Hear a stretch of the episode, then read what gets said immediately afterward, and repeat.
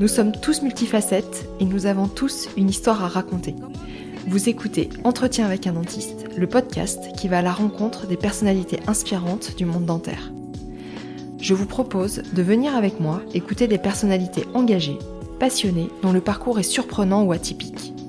L'objectif est de mettre en lumière des femmes, des hommes qui ont réussi à conjuguer leur vie professionnelle et leur passion, qui se sont investis à 100% dans leur carrière ou qui ont osé tout quitter pour changer de vie. Dans une société de plus en plus digitalisée où la cadence s'accélère de façon vertigineuse, questionner les différents regards, prendre le temps d'écouter l'autre nous donne des clés pour mieux se comprendre. Je suis Florence Etcheverry, chirurgien dentiste et ici votre hôte. Cet épisode est le dernier de la saison 3.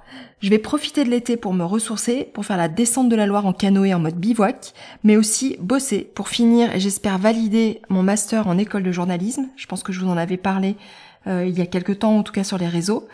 Et aussi, et j'ai envie de dire surtout, vous préparez la saison 4, qui s'annonce exceptionnelle avec des épisodes hors série, je vous en dirai un petit peu plus dans le courant de l'été.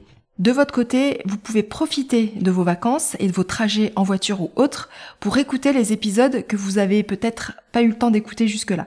Par exemple, vous pouvez écouter l'épisode 24 avec Julien Molia, chirurgien dentiste installé au Pays Basque et surfeur de vagues géantes. D'autant que cet épisode est un épisode avec un montage qui a été fait par Pauline, qui est assez euh, immersif. Je vous recommande de, de l'écouter. Pour tout vous dire, en fait, la semaine dernière, j'étais à Ondre, dans les Landes, avec son binôme Gauthier Garanx, connu pour avoir surfé la plus belle et la plus grosse vague de l'année 2013 à Bellara.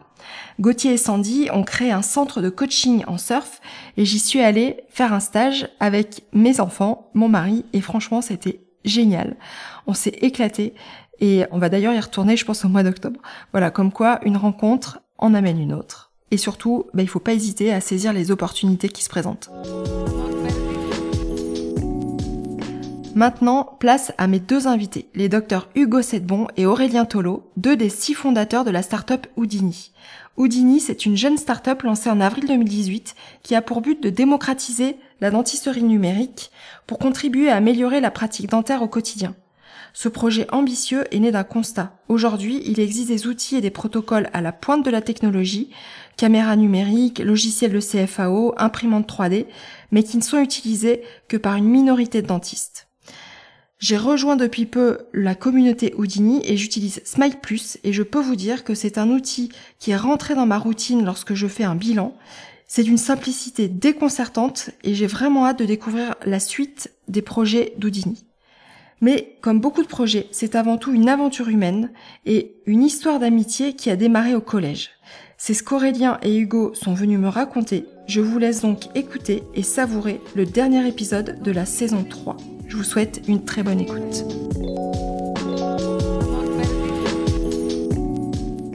Hugo, euh, Aurélien, bah d'abord merci à tous les deux de vous être rendus disponibles. Donc euh, vous n'êtes pas au même endroit. Hein. Hugo, toi tu es à Bruxelles. Exactement. Aurélien à, à Vienne, à côté de Lyon. T'es à Vienne, hein? Voilà, je suis à Vienne, à côté de Lyon. À 20 minutes. Euh, Et donc moi je suis super contente de démarrer cette journée avec vous deux. Euh, donc vous vous en doutez, j'ai plein de questions à vous poser euh, au sujet de Houdini. Donc ça c'est la start-up que vous avez co-créée euh, en 2018. Euh, donc vous êtes au départ vous êtes 6 dans ce projet. Aujourd'hui je crois que vous êtes 10 dans l'aventure. C'est déjà déjà super de vous avoir tous les deux. Donc trois dentistes. Donc il manque là Julien Stripoli qui est orthodontiste et après des personnes qui sont vraiment complémentaires euh, et qui apportent euh, chacun euh, leur expertise dans, dans ce domaine-là. donc on va les citer parce que ils sont pas là, mais ils sont quand même super importants. Donc il y a Ashraf qui est directeur de recherche et de développement. Cyril, lui qui est expert plutôt en, en, développement web. c'est ça? Ouais, en, fait, euh, voilà, Shraf, lui, s'occupe vraiment de tout ce qui est euh, mise en place de l'intelligence artificielle, création de l'intelligence artificielle, et euh, Cyril, tout le côté technique. Donc c'est lui vraiment le, le, le, cœur central, on va dire, qui va aller chercher tout ce qu'Ashraf développe pour pour le mettre en musique et pour que ça soit visible à nous, simples dentistes. et, Et Edouard aussi, qui lui est vraiment l'entrepreneur du, du, groupe, hein, puisqu'il a une expérience de, de, plus de 8 ans, je crois, d'entrepreneuriat et il a déjà créé d'autres entreprises. comment, vous, comment vous êtes rencontrés tous? Et comment, ça, comment est né ce projet en fait? Ah bah Hugo va commencer. Allez, je commence alors. Euh, en fait, euh, moi j'ai rencontré Edouard quand on était en sixième euh, ensemble à Grenoble. Euh, tu veux dire la, la, sixième euh, La sixième, début du collège, exactement. La vraie la vraie sixième, celle que voilà, début du collège, j'ai rencontré Edouard, puis on, on, se fréquentait pas trop, et puis en fait, il s'avère que quand on est arrivé en, en terminale, euh, on était bah, dans, dans, la même classe avec Edouard et avec Julien. Euh, Edouard et Julien se connaissaient aussi du, du, du, collège, fin du collège et du lycée. Et euh, donc on, on était euh, des potes, euh, des potes de lycée quoi. tranquillement. Et puis après, Julien a, a fait médecine en, en, France, enfin dentaire à, à, Grenoble. Et puis après il est parti à Lyon quand il a réussi son concours. Et Edouard lui a fait, a commencé à, à faire du, du droit. Et euh, moi, je suis parti faire dentaire en Belgique. Donc on s'est un peu séparés, mais on est toujours resté, euh, on est toujours resté euh, très proches, très copains. Et Julien a rencontré Aurel, voilà, à ce moment-là, quand il est parti faire dentaire à Lyon. Et moi, j'ai très rapidement rencontré Edouard et Hugo en fait. En fait, Edouard et Hugo, même si c'était séparé un petit peu de Julien, enfin tous les trois étaient un peu séparés, ils se voyaient quand même très régulièrement. Et comme j'étais tout le temps avec Julien, bah, j'étais très souvent avec Hugo et Edouard. Donc en fait, moi, dès ma première année de dentaire, enfin la, seconde année de médecine, on a, euh, bah, j'ai rencontré Hugo et Edouard. Et je les voyais plusieurs fois par an, euh, très régulièrement. Donc moi, je suis devenu bien pote avec eux dès, euh, dès les études de dentaire, quand je suis arrivé à Lyon. Ah ok. Voilà. pourquoi t'es es parti, toi, à Bruxelles, alors, Hugo? Ah, c'est toujours la, la, bonne question. Hein. Moi, euh, je, c'est bon, tout simple. Hein. J'avais pas du tout envie de, de, me confronter à la première année en, en, en France. Euh, c'est vrai que c'était une année qui me faisait extrêmement peur. Euh, ce concours, etc. Je savais pas si j'avais vraiment la rigueur de, de bosser euh, d'arrache-pied. Et euh, j'avais en fait un, un, ami proche qui s'appelle Maxime Daran, qui a fait ses études de dentaire à Bruxelles et qui nous a dit bah voilà euh, dentaire en, en Belgique euh, c'est sympa euh, le, le, niveau est très bon et il y a, y, a, moins de, de, freins en fait à l'entrée alors certes oui il faut quand même bosser à fond mais il n'y a pas de il y a pas ce fameux numerus clausus mm. donc si on fait un, mm. un boulot régulier toute l'année et qu'on maintient un certain niveau. Bon, on a quand même des, des, critères à respecter mais si on maintient un certain niveau normalement ça se passe bien. Et donc ouais. j'ai fait mes valises et je suis parti le rejoindre.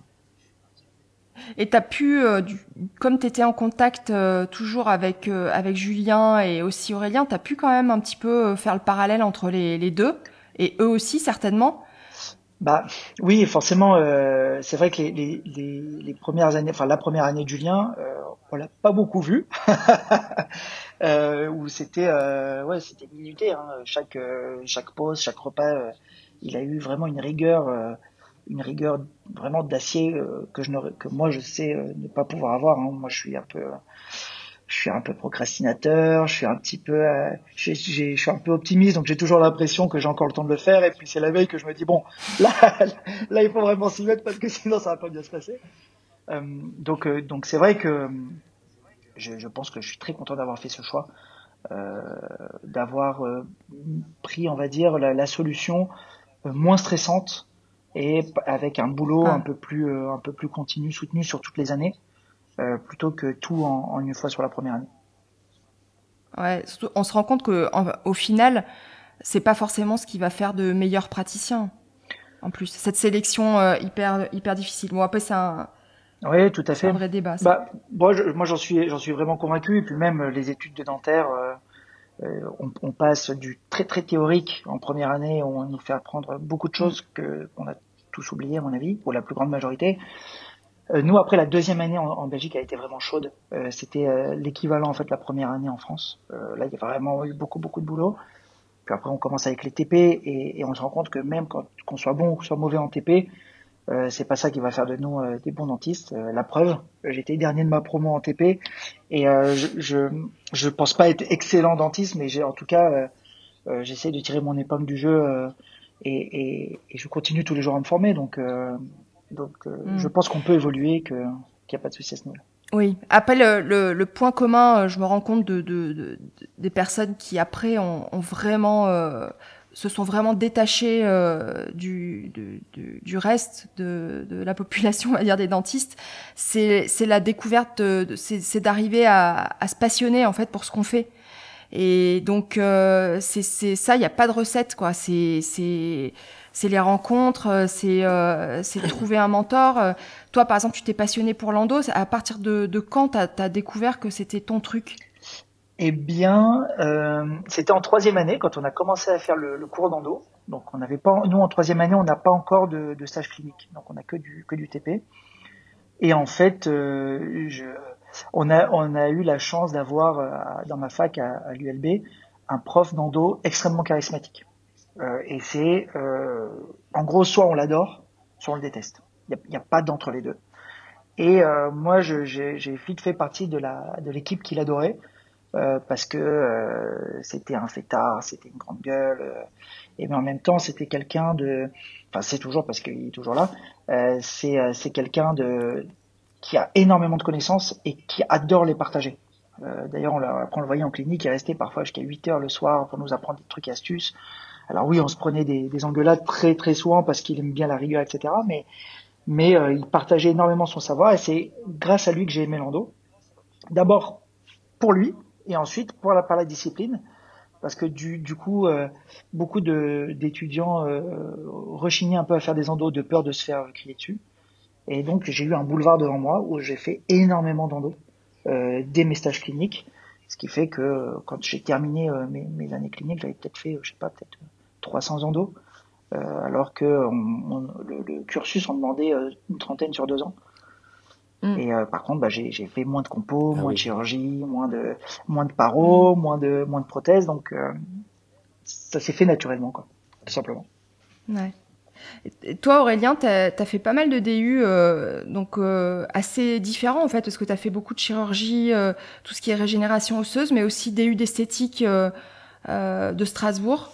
Ouais. Carci... Ouais, tout ce qui touche aussi à la carcino. Et tu as eu, as eu Alors, cars... Non Ouais, Carcino, euh, il y en a quand même trois qui se ressemblent. Hein. Carcino, implantologie et chirurgie mm. reconstructrice préimplantaire, ça va un peu tout pour moi dans le même domaine de la chirurgie. Euh, et effectivement, le DU d'esthétique, c'est quelque chose, euh, moi, qui me plaisait beaucoup. Euh, moi, je suis d'accord sur le fait, de toute façon, c'est des rencontres hein, qui nous ont fait.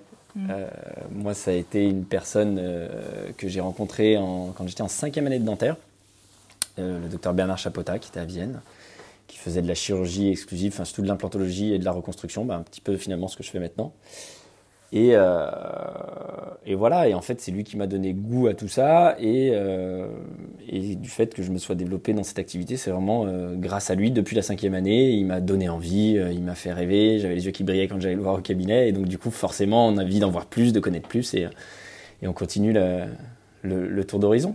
Et après, bah, il y a eu le, le DU d'esthétique, effectivement au milieu, ça c'est euh, c'est une lacune entre guillemets que je voulais euh, combler parce que je voyais que c'était quelque chose qui, qui, évoluait. Et puis il y a mon associé Romain Chalet qui venait d'arriver au cabinet, qui était aussi bien formé en chirurgie, mais qui avait fait euh, GRF, donc mmh, les, formations de Thierry Attal à, Paris sur l'esthétique. Et, et, pour nous, tout vient, même aujourd'hui dans notre réflexion sur les greffes osseuses et, et tout ça, tout vient du, du, gradient thérapeutique et du fait d'être conservateur. Et aujourd'hui, notre orientation, nous, au cabinet, c'est surtout la conservation des dents. Hmm. Et, le, et, le, fait qu'on fasse de la chirurgie, c'est une chose, et c'est vraiment ce qu'on adore. L'un des trucs qu'on adore surtout, c'est les indications de la chirurgie. C'est-à-dire qu'il y, y, a mille façons de faire une greffe osseuse, mais à quel moment la faire, pourquoi la faire, et est-ce qu'on n'essaierait pas de sauver la dent, faire de la paro, faire de l'endo, des choses comme ça.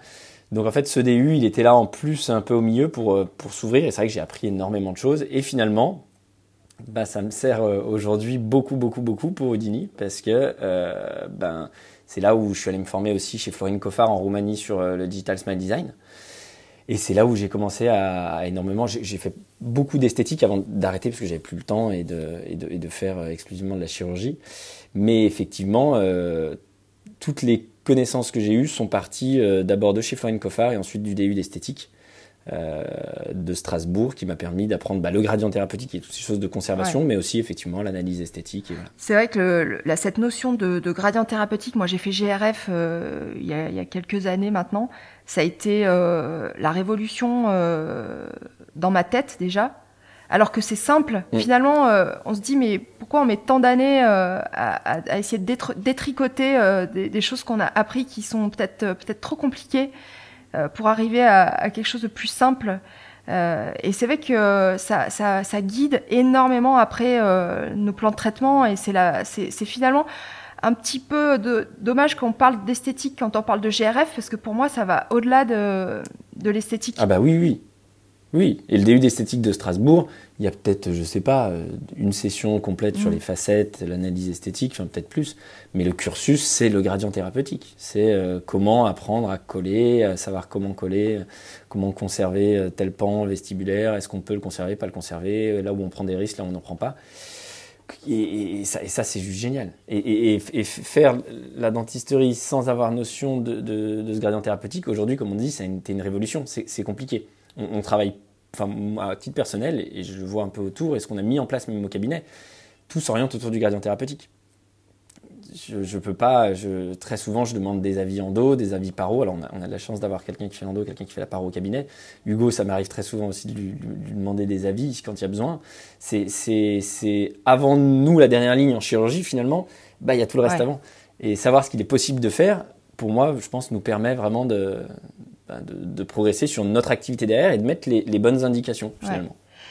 Mais c'est impossible de connaître l'endo comme euh, Hugo la connaît ou la paro comme, euh, comme Tiffany Organ qui la réalise chez moi au cabinet, par exemple, la, connaît. C'est difficile. Mm. Et, donc, euh, finalement, ça, ça, va nous permettre d'amorcer de, le Houdini parce que le point de départ de, de la création de cette start-up, c'est venu d'un. Comment dire Du constat euh, qui avait un, réel besoin euh, d'aider les, chirurgiens dentistes euh, dans finalement dans l'élaboration du, plan de traitement et, et après de la mise en œuvre de ce plan de traitement Alors, Udini, oui, ça c'est Smile Plus. Donc Udini, pour juste faire, faire le cadre, Udini, donc c'est la, la, société. Udini a pour vocation de, de mettre le doigt sur euh, des problématiques rencontrées par les dentistes qui sont assez euh, courantes et même quotidiennes et d'essayer de, les régler avec euh, ben, les nouvelles technologies qui sont l'intelligence artificielle, la computer vision, voilà, pour essayer de, bah, de rendre la, journée beaucoup plus simple. Alors, le premier, la première produit est effectivement Pix Plus qui mmh. permet de, pour les orthodontistes de redresser, recadrer, faire un fond blanc enfin sur leurs photos pour qu'elles soient euh, ben, bien présentées et pouvoir faire euh, leur compte rendu euh, déjà pour eux et aussi pour leurs confrères c'est juste histoire de leur faire gagner surtout beaucoup de temps donc ça ça a été le, début de l'aventure avec cette, cette application et toutes les, briques de développement qu'on avait utilisées effectivement pour développer Pix nous ont énormément servi pour le continuer à développer et donc développer Smile Plus, qui est une autre solution. Et là, donc, on avait mis le doigt sur les photos orthodontiques qui étaient longues à redresser. Ça, c'est surtout Julien donc Stripoli qui avait amené l'idée. Et ensuite derrière, moi, c'était, enfin, tous ensemble, on a surtout vu que le smile design était réservé, ben, finalement à pas, pas à une élite, mais mais mais un peu quand même parce qu'en fait, c'est des gens qui vont réaliser des gros plans de traitement esthétique. Et aujourd'hui, du coup, on allie smile design avec forcément un plan esthétique. Aujourd'hui, je fais quasiment pas de prothèse et pourtant, je me sers aujourd'hui quotidiennement de Smile Plus. Pourquoi? Parce qu'en fait, l'analyse esthétique, c'est ce qu'on apprend dans, le, dans les DU et, dans le, et chez GRF, c'est que l'analyse esthétique est une grosse partie de la réflexion du plan de traitement. Et le problème, c'est que cette analyse esthétique, ben, nous, on l'a pas apprise à la fac. Euh, elle peut paraître un peu compliquée quand, euh, quand on rentre comme ça dans le vif et qu'on n'est pas guidé. Et donc, pour ma part, j'étais allé chez Florine Coffard, on était rentré, on a acheté le studio photo, c'était génial, on s'est dit on va faire plein de smile design. Honnêtement, on était cinq du cabinet à y aller. Et euh, je suis le seul depuis 5 ans à m'être servi du studio photo. Et, les smile design que j'ai fait avec DSD ou autre, j'en ai fait, j'en faisais peut-être 4 par an, 5 par an. Parce que c'était le cas qui était génial, qu'on allait peut-être montrer en conférence, ou euh, où il y avait vraiment une grosse réhabilitation à faire. Et donc on se disait, allez là, on va, on, va, on va prendre le temps de le faire. Et en fait, on a juste trouvé ça de dommage. Le smile design est, est un élément de base du diagnostic, mais on s'en sert occasionnellement. Alors comment faire pour que bah, c'est le Smile Design Everyday qu'on qu'on aime bien, cette petite phrase de, sur notre application, c'est de se dire, mais en fait, au même titre qu'on va utiliser, euh, je sais pas, les empreintes que, que, Hugo va utiliser, les cônes de papier pour chercher, sécher les canaux euh, toute la journée, bah, le Smile Design devenir un mmh. outil, on se pose même pas la question. Et à partir de là, eh ben, est née l'idée de Smile Plus, qui était de faire un Smile Design rapide, très simple, très très simple d'utilisation, pour que même des personnes qui n'utilisent pas le Smile Design l'utilisent. Et l'autre aussi critère important, c'était que on puisse l'utiliser même quand on fait juste deux incisives centrales. Aujourd'hui, sortir tout un Smile Design et superposer les photos comme on, le faisait sur DSD, euh, c'était quelque chose qu'on ne faisait pas, et encore moins pour deux centrales. Euh, voilà. Et, donc voilà, l'idée était de faire deux photos et avoir un Smile Design automatique.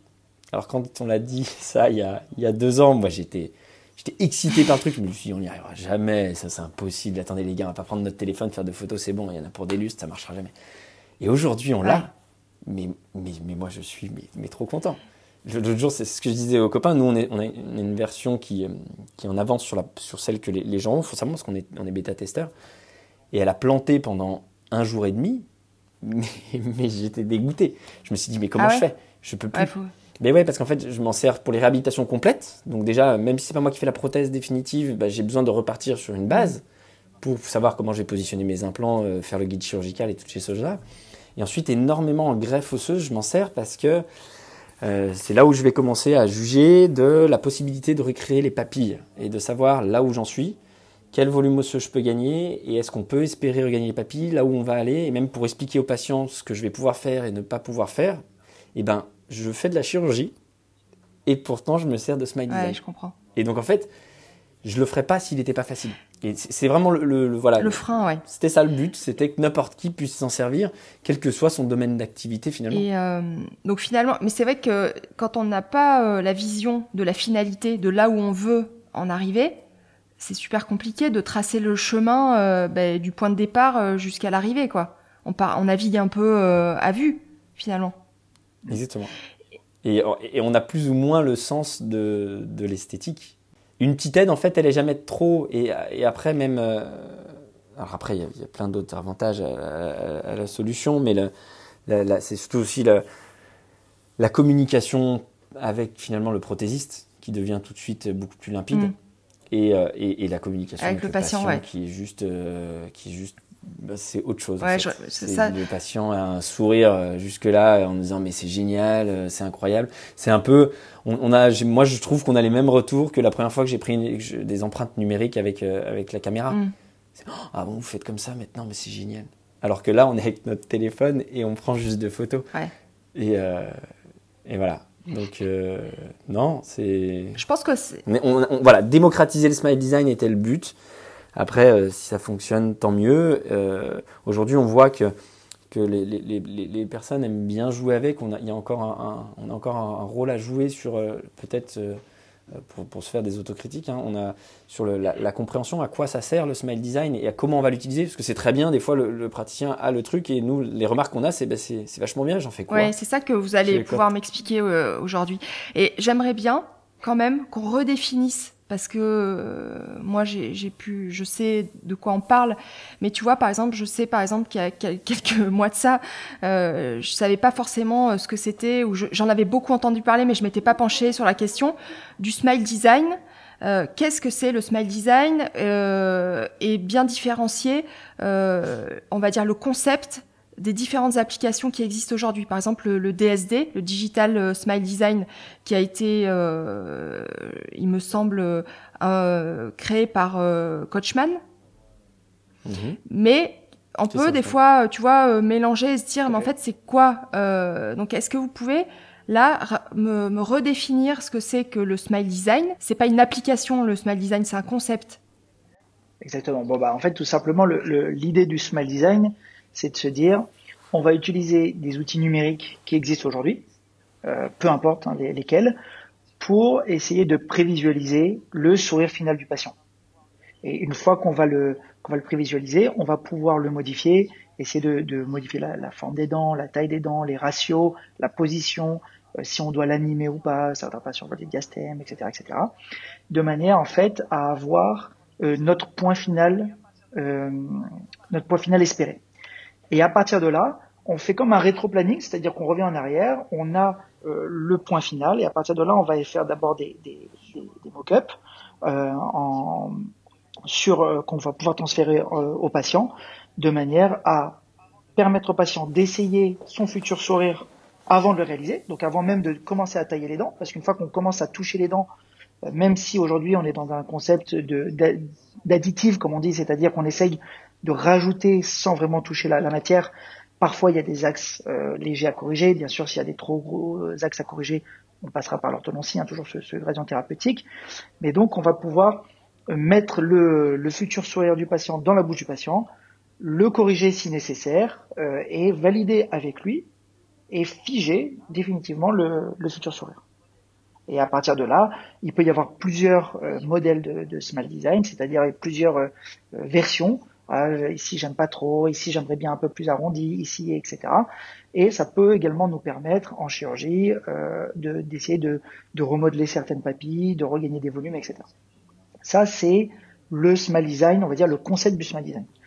Et la première application de Smile Design qui a été conçue, donc c'est par, par Kochman, qui a appelé ça le DSD, Digital Smile Design. Ça, c'est une vraie application, euh, on va dire, commerciale, euh, qui donne accès à ce concept. Donc ce concept, on peut le faire tout seul dans son coin avec des photos mm. et avec un logiciel gratuit comme euh, PowerPoint ou Keynote il faut, ça prend énormément de temps, c'est un peu chronophage, et il y a des concepts à avoir et, à connaître. Il faut connaître les critères esthétiques, euh, le ratio des dents, etc. Tout ça, par exemple, moi personnellement, au début, je les connaissais pas du tout. Vu qu'en endo, en général, euh, les gens arrivent avec du cavite et repartent avec du cavite. Donc, donc c'est vraiment, il faut avoir une connaissance tant d'un point de vue théorique sur le, le smile design, sur pardon le, les critères esthétiques, mais également avoir quand même une base, on va dire, euh, technique, informatique, pour gérer les photos, faire les superpositions, faire les, dessins des dents, les détourer, etc., etc. Les applications comme le Digital Smile Design de Kochman visent à, à la base, à simplifier tout ça pour essayer de donner, on va dire, euh, une solution clé en main où on a, avec des petits templates, on a des blancs, donc on fournit une photo comme ceci, une photo comme cela, une empreinte numérique, etc., etc. Et ensuite, l'application nous aide, nous guide pour réaliser ce smile design. Et donc ça, c'était, on va dire, le DSD théorique. Et, euh, et, pour en avoir discuté maintenant avec pas mal de dentistes, le problème, c'est que ça demande quand même des compétences euh, technologiques. Ça demande d'avoir un certain euh, matériel au cabinet, parce qu'on a besoin d'apporter, dans le DSD, on a besoin d'apporter une, euh, pour que ça soit intéressant, bien sûr, une empreinte 3D. Donc toutes les, toutes les personnes qui n'ont pas d'empreinte numérique doivent soit s'équiper, soit faire des empreintes traditionnelles, euh, silicone par exemple, puis après les faire scanner pour pouvoir les importer. Donc on voit que petit à petit, de quelque chose qui se voulait euh, facile devient de plus en plus compliqué. Et à chaque fois qu'on mm. rajoute une étape, bah forcément, on a des gens qui abandonnent. Et euh, ce qui nous a vraiment, euh, euh, qui a été vraiment le déclic pour nous, c'est de se rendre compte qu'au final, euh, si on prend, on va dire les, je sais pas, peut-être les, les cinq ou dix dernières années, on a le nombre de conférences sur le numérique qui a explosé. Il y a, il y a 15 ans, euh, c'était peut-être euh, c'était peut-être une séance le samedi matin à l'ADF. Euh, en général, c'est un peu les séances légèrement boudées. Aujourd'hui, on en a matin, midi, soir, toute la journée, et tout le monde s'y met. et le problème, c'est que ces conférences sont toujours pleines. Et pourtant, à chaque fois que les dentistes sortent de ce genre de conférence, mm. c'est toujours, c'est magnifique, mais en fait, c'est pas pour moi. Et nous, ce qu'on voulait faire avec avec Smile Plus et de toutes les façons avec Houdini en général, c'est tous ces dentistes qui ont envie de s'y mettre, mais qui n'ont pas soit euh, le temps de s'y mettre, parce que c'est pas apprendre à acquérir toutes ces compétences, ça demande du temps, euh, soit l'énergie, parce que mine de rien, euh, on sait très bien que, que notre boulot de dentiste, eh ben, c'est quand même un boulot qui est stressant, qui est un boulot qui, est, qui demande vraiment toute notre attention, qui demande toute notre énergie, et parfois le soir quand on rentre, on est lessivé, il suffit qu'on ait qu'on ait pété un instrument, qu'on ait fait deux perfos, on n'a pas du tout envie de se mettre derrière un webinar ou de sortir des bouquins et de commencer à, essayer avec des modèles. Et donc, on avait envie de, dire à tous ces dentistes, à tous nos confrères qui ont envie de s'y mettre, que aujourd'hui c'est possible hmm. Par euh, Smile bah, c'est sûr qu'il y a un gap euh, aujourd'hui entre la possibilité euh, des technologies qui, qui, existent, puisque ça, on va dire sur quelques années, ça a complètement explosé. Il y, a, des énormes révolutions qui, qui, se sont produites. Et il y a un gap peut-être entre la réalité de l'exercice en cabinet. donc, alors. Oui, Aurélien. Ouais, je vais rebondir là-dessus, c'est exactement ça. C'est le fait que on a eu des possibilités technologiques et parce que c'était possible avec la technologie, ça a été développé. Mais le problème, c'est que euh, les industriels, en développant des choses assez complexes, ont laissé sur le bord de la route 90-95% des dentistes sur des choses qui sont complexes d'un point de vue technologique. Et c'est super dommage parce que finalement, bah, des choses comme le DSD ou SmileCloud, bah, on le voit, les formations qu'ils font, mais derrière le nombre de personnes qui l'utilisent est très très faible, parce que c'est quand même assez complexe. Et, euh, c'est la même chose pour pas mal d'outils finalement numériques qui, sont à utiliser. Et pourtant, c'est des outils super intéressants. Et, voilà, nous, nous on s'est dit, il y a un moment donné, pourquoi 90% des dentistes ne font pas de smile design? C'est quand même dommage.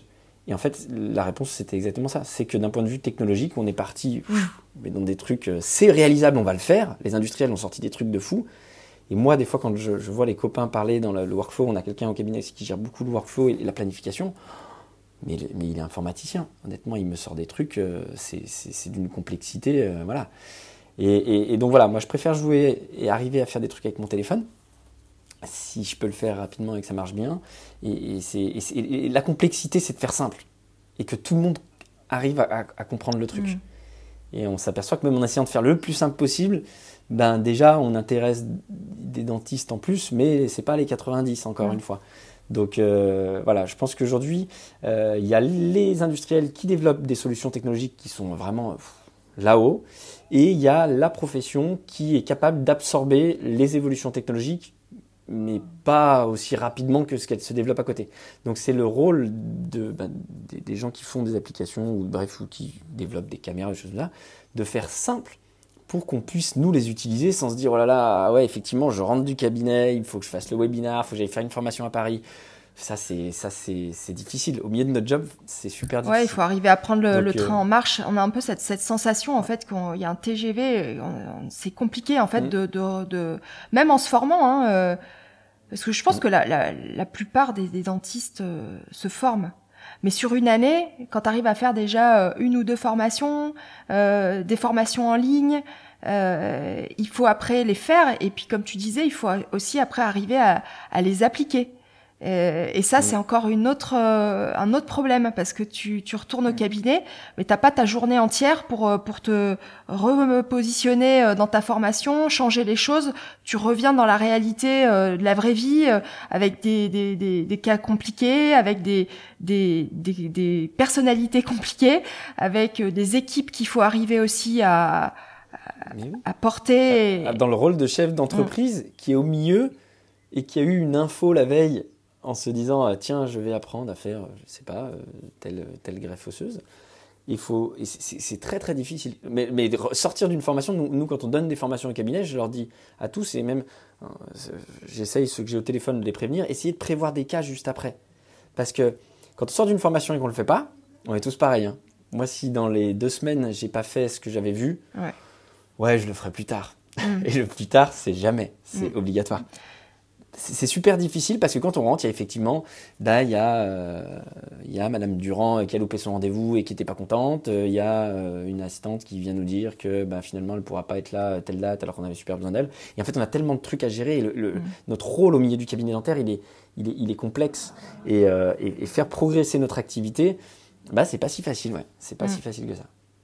Vous, vous, tous les deux, et je sais pas après Julien, euh, mais en tout cas, vous deux, vous avez des activités euh, euh, et vous travaillez dans des cabinets pluridisciplinaires où chacun prend, enfin, je veux dire, à sa spécialité, donc endo, paro, implanto, chir.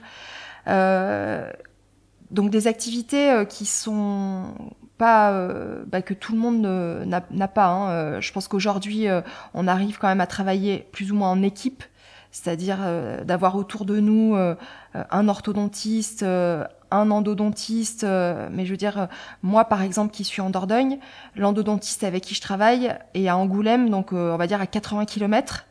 L'orthodontiste est à Brive, donc à plus de 45 minutes. Euh, tu vois, c'est c'est la. Votre réalité, c'est pas forcément ce qu'on disait tout à l'heure, la réalité de, de, tous les cabinets. Quand vous avez, euh, ou même encore maintenant, quand vous discutez de ce projet-là et que vous brainstormez euh, ensemble, vous, vous arrivez à, à, vous à vous mettre dans la peau euh, et dans le parcours d'un dentiste lambda? Alors, ouais, ça a été ça a été. Non, non, c'est drôle que tu parles de ça. Ça a été un travail assez, euh, assez important. Et surtout, on a Edouard, qui n'est pas dentiste qui, à chaque fois, nous l'a rabâché, répété. Euh, puis on a fait des cours en ligne, euh, par exemple, pour la, vision du projet et tout ça, pour apprendre à, à, driver un petit peu la vision d'une boîte. Et effectivement, ce qui nous a été rabâché, qui est aujourd'hui encore rabâché par Edouard, et on en a mille fois conscience, c'est que nous ne sommes pas représentatifs. Et que notre avis ne compte pas. Et on s'en moque de ce qu'on pense. Et des fois, il y en a un qui crie plus fort que les autres pour dire Non, mais les gars, c'est une bonne idée, on va faire comme ça. Non, mais de toute façon, toi, ton idée, on s'en fout, c'est pas, pas, pas celle-ci, c'est même pas la mienne qui est la bonne, il n'y en a aucune de nous trois qui est la bonne. Donc euh, euh, nous, le plus important, et c'est pour ça qu'on avait créé les groupes des développements, c'est pour ça qu'on a beaucoup d'amis autour de nous euh, qui nous conseillent aussi, c'est qu'on sait que notre avis n'est pas représentatif et n'est pas le bon. Et il faut surtout savoir ce que les, gens ont mm. besoin. Mais clairement, oui, non, si on s'écoutait nous, bah, les fois où on s'est écouté nous, d'ailleurs, on s'est loupé en mm. général. Et par exemple, vous avez, bon, vous avez fait des études, j'imagine, statistiques, et vous avez créé le, le persona du projet ou les. Quelle est votre, la personne que vous voulez toucher en fait? Quel est son profil? Quel est son âge? Quel est son, son, son lieu d'exercice? Quel est son mode d'exercice euh? Ça, on l'a fait il y a un an et demi. Je ne le reconnaîtrai pas par cœur, mais je sais comment on l'avait appelé. Il s'appelait Pierre, il me semble. Parce qu'il fallait lui donner un petit nom. tu, tu sais que la profession s'est beaucoup féminisée quand même euh, ces, ces, dernières années. Oui. oui. ouais. On, aurait dû prendre un, prénom euh, qui marche dans les deux sens. Ouais. Euh, non, euh, alors c'est vrai que c'est un exercice qu'on avait fait il y a quelques temps et que ça, a bien évolué, mais on, vise vraiment le dentiste omnipraticien qu'on pourrait appeler, on va dire. En fait, le, problème du dentiste, c'est qu'il se, situe en, pile entre deux personnes, entre deux grandes personnalités. Quand on fait le fameux test des personas, on en a une douzaine. Euh, et le dentiste, il est pile à distance entre ce qu'on va appeler le, caregiver, c'est-à-dire euh, la personne qui a voué en fait sa vie à euh, soigner la population générale, parce que c'est notre boulot. On est des, gens qui, qui, qui essayons de, de, traiter les pathologies de la population générale. Les gens viennent avec des mots, euh, et parfois les, les, les, mots ne sont pas que des mots dentaires, hein, ça peut être aussi des, des, euh, des mots un peu plus euh, émotionnels, psychologiques. Et d'ailleurs, on s'est tous déjà fait la remarque que les, les patients aiment bien vider leur sac chez le dentiste. Euh, je sais pas si, ça t'arrive à, toi, hein, mais j'ai encore eu le cas il n'y a pas il y a pas si longtemps où en parlant un peu avec le patient, on est sympa, on est détendu, moi j'aime bien faire des blagues, etc. Et comme le courant passe tout de suite, ah bah vous savez, euh, voilà en ce moment c'est pas facile, etc., etc. Euh, et on a aussi ce, côté-là. Euh, donc on n'est pas juste des mécaniciens dentaires, et ça je, je, tiens vraiment à le dire que notre notre profession c'est pas juste faire des trous dans des dents et le boucher avec avec un plombage blanc et dire allez vous revenez dans trois mois pour la suite. On a un rôle mécanique certes, on a un rôle j'ai envie de dire intellectuel parce que comme l'a dit tout à l'heure Aurélien, les diagnostics c'est le plus important, les indications, etc. Avant il faut bien penser avant d'attaquer mais aussi on a un rôle de soutien émotionnel parce que les gens n'aiment pas les chez dentistes, ils ont peur, etc. Et, on doit avoir vraiment euh, cet ensemble-là. Donc ça, c'est vraiment le caregiver, euh, la personne qui va euh, faire don de, j'ai envie de dire, un peu don de soi pour essayer de soigner les gens. Et d'un autre côté, et c'est un petit peu d'ailleurs antinomique, on a ce qu'on appelle le rouleur, avec mon superbe accent anglais, c'est-à-dire la personne qui aime bien gérer, c'est-à-dire euh, l'homme ou la femme d'entreprise, euh, c'est son cabinet, c'est son organisation, on a quand même quelque chose de très pyramidal. On a le dentiste en haut, on a les assistantes avec les secrétaires, et puis mine de rien, même si on a tendance à essayer de changer un peu le, le, discours un peu paternaliste, euh, soignant, euh, mm. patient, bah, il reste quand même là. C'est-à-dire, euh, on nous appelle docteur, bonjour, installez-vous, voilà. Donc, je vais vous montrer ce que vous avez. Vous avez ça, ça, ça, ça, ça. donc, il va falloir faire ça. C'est comme ça, ou c'est, ou alors ça, ça n'ira pas. Donc euh, même si on essaie de changer un peu ce rapport à la dentisterie et aux soins, on a toujours cette pyramide qui fait que le dentiste, c'est un peu le roi soleil du cabinet. Il donne les ordres, il essaie d'organiser, il recrute le personnel, il s'occupe de, mettre en place la chaîne de stérilisation, euh, il s'occupe de, mettre en place les, de donner les ordres pour les assistantes ou pour les secrétaires administratifs de manière à essayer de, bien caler les agendas. Parfois, il n'y a pas d'assistante, donc il doit faire ça lui-même, c'est-à-dire euh, et la stérilie. Donc, il a le côté assistante dentaire, je stérilise. Un côté assistante dentaire, je prépare tout et j'organise le cabinet de manière à ce que ça soit ergonomique. Il a le côté secrétaire, je prends les rendez-vous, je gère les, annulations, je gère les urgences. Euh, et il a le côté soignant. Et donc, on a notre dentiste omnipraticien qui se retrouve entre les deux. Et malheureusement, on n'est pas du tout formé à être euh, femme et homme d'entreprise. Et c'est d'ailleurs euh, ce qui pose le plus de problèmes aux, dentistes, hein, c'est le manque d'organisation, le manque de temps. Et même nous qui avons des, exercices euh, spécialisés, donc on, bah, le fait de faire que de l'endo, j'enlève tout le reste. Donc il y a moins de matériel, il y a moins de stress, il y a, il y a moins de types de rendez-vous possibles, etc. Et malgré tout, comme je n'ai pas eu de formation de base, même si j'essaye que ça soit un peu ordonné, bah, c'est parfois un peu le bazar. Euh, c'est un peu le bazar dans les commandes, c'est un peu le bazar dans la stérilie, c'est un peu le bazar dans les agendas. On râle, mais on peut s'en prendre qu'à nous-mêmes. Donc on a ce, personnage qui, donc qu'on a appelé petit rouleur, c'est-à-dire euh, euh, parce que le, vrai rouleur c'est également euh, quelqu'un qui cherche à faire fructifier son, son, entreprise. À, il y a un en fait, le, le dentiste n'a pas le côté business qu'avait le rouleur. C'est pour ça qu'on n'était pas d'accord quand on a choisi ça. mais le rouleur est exactement le, chef d'entreprise, en fait, que le dentiste est. Et, donc c'est pour ça qu'on ne pouvait pas omettre le côté rouleur du dentiste, mais qui était caregiver aussi en même temps. Donc c'est soit petit caregiver ou petit rouleur. Euh, mais par contre, le dentiste n'avait pas, voilà, chez le rouleur, nous, pour nous, on ne voyait pas du tout les dentistes comme euh, bah, des businessmen. C'est pas, pas ça, c'est pas la profession du tout. Et, euh, et c'est là où justement il y a le côté caregiver qui arrive complètement de, ben, de prendre soin des, des gens et des autres.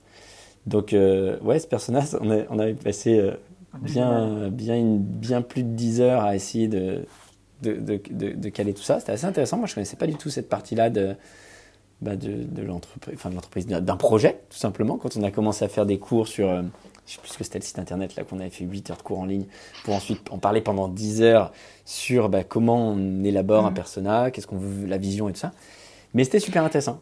Et effectivement, ça nous a fait nous poser beaucoup de questions sur bah, quelle est la aujourd'hui Et alors, il y avait quelque chose qui était trop compliqué, et honnêtement, moi, je, m'en suis toujours détaché, et encore aujourd'hui, c'est que l'application, par contre, elle est internationale.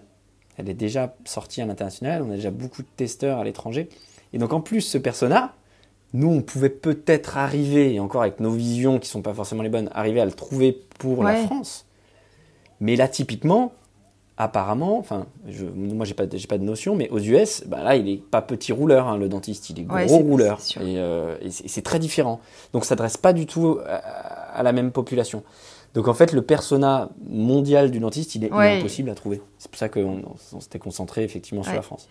Et euh, vous, vous, avez identifié euh, quelles étaient les, les principales problématiques des dentistes aujourd'hui.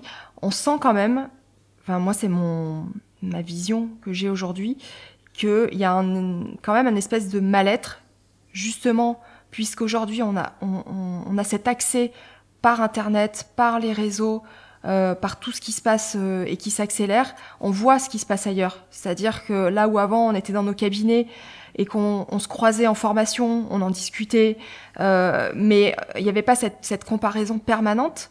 Et j'ai l'impression qu'il y, a un mal-être qui, vient de, cette, prise de conscience qu'il y a des gens qui sont largement au-dessus et cette impression que la distance à parcourir, elle est euh, quasiment euh, infaisable.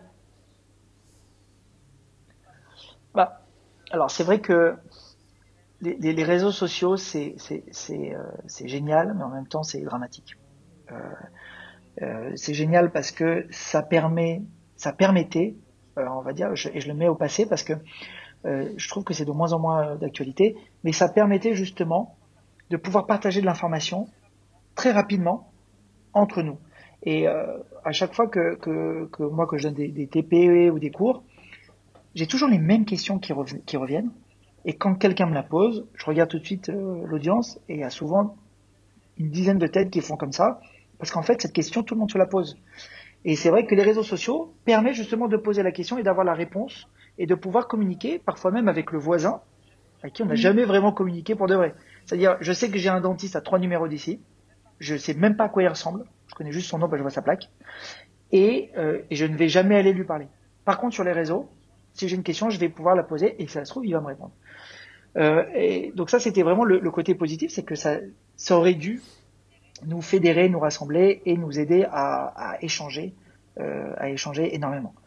Le problème des réseaux, bah, on le sait, hein, c'est qu'aujourd'hui, euh, euh, tout le monde a la parole, euh, tout le monde dit ce qu'il veut et tout le monde montre ce qu'il veut.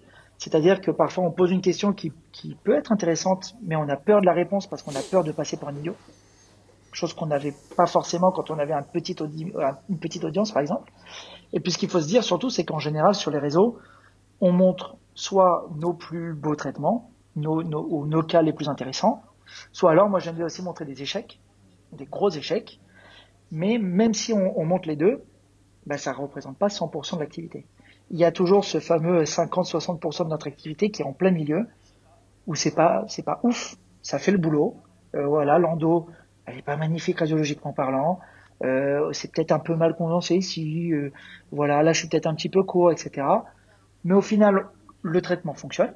Donc le patient est content. On a rempli notre boulot, mais c'est pas un cas qu'on va montrer parce que justement, euh, ça pourrait peut-être un peu entacher. C'est ni un échec ni un succès. Et, euh, et donc c'est pour ça que ça peut, ça peut faire naître un certain, un certain sentiment de, de, de un certain même complexe d'infériorité qu'on doit essayer d'effacer. Parce que, euh, euh, au contraire, enfin, celui, celui qui, qui, montre 100% de son travail, euh, croyez-moi que le, le, le, complexe va vite, va vite redescendre parce que des, des, des cadavres dans, dans, les placards, on en a tous. Mm. Hein. Euh, des instruments pétés, des perfos, des dents complètement ratées, ça on, on en a tous, ça fait partie du boulot. Tant qu'on n'a pas été remplacé par des robots, on est humain et on fait toujours du mieux, le mieux mm. possible, mais on arrive à du voilà. donc c'est pour ça, attention aux réseaux. Euh, on peut apprendre plein de choses sur les réseaux, mais il ne faut pas euh, prendre, euh, on va dire pour euh, pour argent comptant tout ce qu'on vous montre euh, sur les réseaux. parce que c'est c'est pas le cas. Oui, il faudrait que ça, faudrait que ça reste une source d'inspiration et, et, et, pas de comparaison. Exactement. Mm. Et et pas d'angoisse. Et pas d'angoisse. Moi, j'ai découvert les réseaux il y a, il y a deux ans. Je n'avais pas Facebook, j'avais pas Instagram, je connaissais pas, j'avais pas de compte nulle part. J'ai découvert tout ça un petit peu avec le cabinet, en, commençant à faire des formations et aussi avec, euh, avec Udini, malgré tout. Euh, et ouais, j'ai mis très longtemps à mettre mon premier cas parce que je trouvais ça angoissant, je trouvais qu'il y avait quelque chose de, ouais, tout le monde va pouvoir voir ce qu'on fait, qui on va être jugé. Donc forcément, ce qu'on montre, ben, on essaye que ce soit le, meilleur possible. Comme dit Hugo, c'est pas représentatif de toute l'activité. C'est pas pour ça que j'ai des, des, greffes osseuses qui, beurrent tous les jours. Mais comme dit Hugo, pas bien condensé, ou moi pas bien condensé sous ma Roger, bah, c'est pas parfait, on va pas le montrer. La, greffe marche très bien, il n'y a aucun souci. Mais c'est vrai que les réseaux, euh, ont eu un peu la dérive. On essaye toujours, moi j'essaie toujours d'amener un petit tips sur, sur, les postes, je le fais pas tout le temps, ou de montrer quelques échecs. Euh, c'est vrai que quand c'est juste pour montrer, c'est super, c'est beau. À la, à la fin, c'est toujours ça, hein, de toute façon, hein, c'est toujours, ça finit, bah, c'est beau, hein, faut pas se leurrer. Euh, mais il y a moins d'informations. Et aujourd'hui, moi j'ai l'impression, alors de mon, mon, très peu de vécu sur les réseaux sociaux, euh, que c'est en train de prendre la dérive de, de, des autres réseaux qui sont en train de se développer, c'est-à-dire euh, bah, TikTok ou, ou d'autres choses, où c'est vraiment mm. du paraître. Et le, le, but du jeu, et, et malgré tout, ben, les posts de, de la dentisterie suivent hein, avec ça, c'est c'est pas la réalité du tout. Et au même titre que euh, un jeune homme ou une jeune fille peut être angoissé parce qu'il voit quelqu'un danser mieux que lui sur une vidéo de ça, et, c'est pas bien, c'est pas sain pour sa vie personnelle. Euh, ça peut être pas simple pour la vie professionnelle justement en voyant que euh, le truc réussit. Donc il faut vraiment arriver à, le, à, prendre les réseaux et pour faire des posts moi, je, connais la réalité. C'est vrai que quelqu'un qui ne fait pas de poste aura peut-être l'impression d'un complexe ou, quoi que ce soit. Non, non, clairement, il faut le dire, c'est pas représentatif de l'activité. Euh, c'est des jolis cas, ou c'est des cas intéressants, ou c'est des échecs qui peuvent être intéressants. Euh, mais comme ce que l'on... Avant, en fait, le problème, c'est que ça, c'était en conférence. Mm. En conférence, le mec, il n'arrivait pas en montrant son activité de tous les jours. On arrive et on montrait les plus beaux cas de l'année. Sauf que maintenant, c'est sur les réseaux. Donc tous les jours, on voit le mec avec un truc euh, complètement fou. Donc non, non, il euh, y, a beaucoup de personnes qui arrivent à, s'en détacher.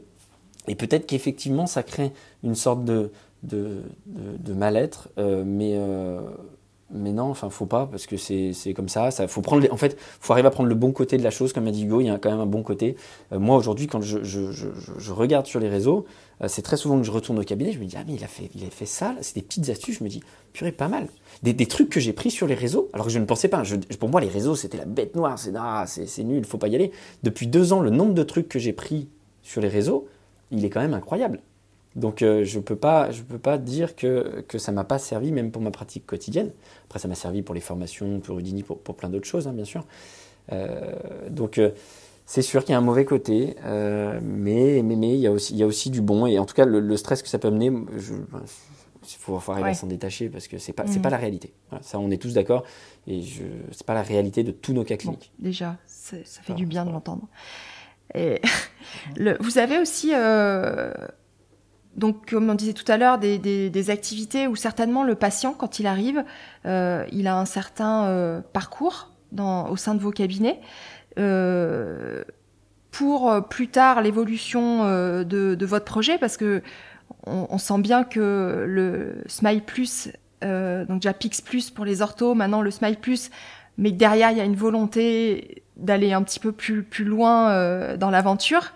vous, vous aujourd'hui pour vous, quel devrait être euh, le parcours patient euh, au sein d'un cabinet. Alors, un cabinet euh, où il y a déjà toutes les équipes en place, mais aussi un, cabinet où le praticien est seul, peu importe. Mais en fait, à partir du moment où le patient arrive pour la première fois dans le cabinet, est-ce que vous avez écrit ou identifié un parcours, on va dire, idéal? Alors, moi, je vais, je répondre non. Parce que parce qu'en fait, déjà, on n'aurait pas une bonne réponse. Et surtout, un truc que j'ai vu avec mon associé avec Romain, et au fur et à mesure que des gens arrivaient dans le cabinet, maintenant, ça sera pour l'esthétique, euh, pour la paro, pour l'endo, pour le numérique, pour la pédo, euh, en fait, ça a changé. Et, euh, j'aurais vraiment pas, de conseils à donner. On essaye de faire au mieux. en fait, le patient, une fois qu'il est dans le cabinet, va être orienté un peu comme on était finalement au centre de soins, nous, à Lyon, où il y avait des services de parodontologie, machin le, plus complexe, c'est déjà de faire comprendre aux patients qu'il n'aura pas qu'un seul praticien, alors sauf quand ils sont adressés pour juste une greffe ou un truc, forcément, ils voient qu'une seule personne. Euh, mais après, le parcours type euh, du patient, il, change là très rapidement, nous, en ce moment, au cabinet. On est en train d'organiser, là, on va, par exemple, on va faire des travaux. Euh, je sais que le parcours du patient va encore mmh. changer dans, dans, notre organisation. Euh, pour nous, il y a, le plus important dans tout ça, à chaque fois qu'on réfléchit, juste pour donner une piste, parce que comme je n'ai pas de réponse, c'est le, le, patient, euh, déjà qu'il ait la meilleure prise en charge possible. Et nous, on a, notre volonté aussi, c'est qu'il y ait une communication avec soit les dentistes du, du, cabinet, soit le praticien, euh, le confrère qui nous a adressé le patient, qui soit irréprochable. Parce qu'il n'y a rien de pire pour un mm. patient que d'être perdu. Là, il ne sait pas, mais je dois rappeler là-bas, je dois venir chez vous, je dois d'abord commencer par là. Et donc ça, c'est vraiment un truc qu'on essaye de mettre en place, c'est son, son, déroulé de soins. Après, le, le, parcours idéal de commencer par tel endroit ou faire un premier rendez-vous. Mais tu vois, je, je, parlais pas, tellement euh, de cette partie-là où on commence le plan de traitement et où on détermine à quel moment on va faire euh, l'endo. Euh, bon, on le sait à peu près tous, tu vois, qu'il faut assainir. Mhm. au niveau parodontal déjà, enfin bon bref, les, les, les, urgences, tout ça à peu près. Mais ce que je veux dire, c'est au niveau euh, du, du... parce que c'est des questions que je me pose en ce moment au cabinet et comme tu, comme tu viens de le dire, qui changent assez souvent euh, et qui, qui, qui, prennent la tête un peu, tu vois, c'est-à-dire le patient, euh, pour que euh, ça soit clair pour lui dans sa tête qu'il ait bien compris quel était son problème et quelle eh était ben. la solution à son problème et par quelles étapes il allait passer euh, en passant par le côté administratif, euh, euh, présentation du devis, acceptation du devis, les, les, les, la solution financière, etc. c'est, c'est. Eh ben, alors là, par contre, je pense pouvoir répondre. Le plus important, c'est le diagnostic et de savoir finalement les attentes du patient. Donc savoir ce que lui, pourquoi il vient au cabinet, parce qu'il faut toujours bien les écouter, parce que des fois on change de plan de traitement du tout au tout juste en écoutant le patient. Et ensuite, du coup, le diagnostic et le, plan de traitement qui est prévu. Et c'est là où Smile Plus a un, rôle pour nous essentiel, c'est que pour l'instant, on est euh, sur de la 2D. Tout à l'heure, Hugo a un peu vendu la mèche en disant que c'était compliqué chez DSD ou SmileCloud de rentrer une empreinte 3D. Aujourd'hui, nous, notre vocation de Smile Plus, c'est que Smile Plus va passer 3D, normalement, juste avec des photos, sans forcément avoir une empreinte numérique. Ça, c'est un peu le, petit plus qu'on est en train de développer. Alors, on n'aura pas encore les empreintes forcément qu'on peut avoir maintenant, mais on est en train de faire de la recherche-développement sur ce sujet-là, justement. C'est moi qui vois la douche. oui, c'est vrai que. ouais, c'est vrai que je l'ai. C'est vrai que avais, tu m'as donné le briquet et j'ai allumé.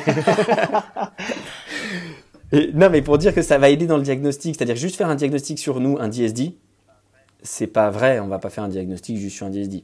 Mais en gros, tout ce qui va amener de l'aide au diagnostic va nous permettre d'orienter le patient euh, dans le cabinet et à lui faire comprendre son plan de traitement nous, à ce que ce soit clair dans la tête. Il n'y a rien de pire quand un patient revient et quand on se dit, je ne sais pas si vous savez, moi ça m'arrive, je dis, qu'est-ce que déjà je m'étais dit la première fois? Alors je l'avais noté un petit peu, je suis obligé de reprendre les notes.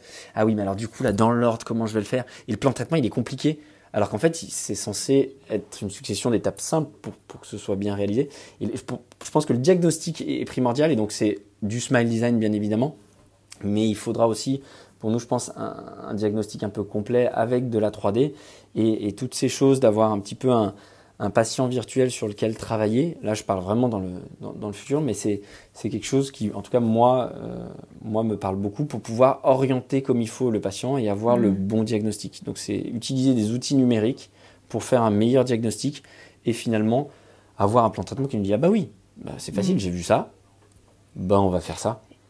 Et c'est vrai que essayer de trouver le. Non, je te, je te coupe parce que ça me permet de, de préciser euh, peut-être ma, ma, ma, question qui était qui, qui, partait un peu dans tous les sens au départ, mais euh, je pense que la, le, problème qu'on a euh, un peu un peu tous, euh, c'est cette étape cruciale de, de, prendre le temps de faire un vrai bilan, une vraie consultation qui nécessiterait beaucoup plus que ce que le permet le tarif Sécu et, qui fait que euh, on va euh, souvent euh, chanter un petit peu ces, ces, étapes et passer directement à ce qui nous paraît être euh, euh, important parce que tout de suite on va on va pouvoir déjà rentrer dans la technique, mais aussi quelque part aussi rentrer dans, dans, dans la rentabilité.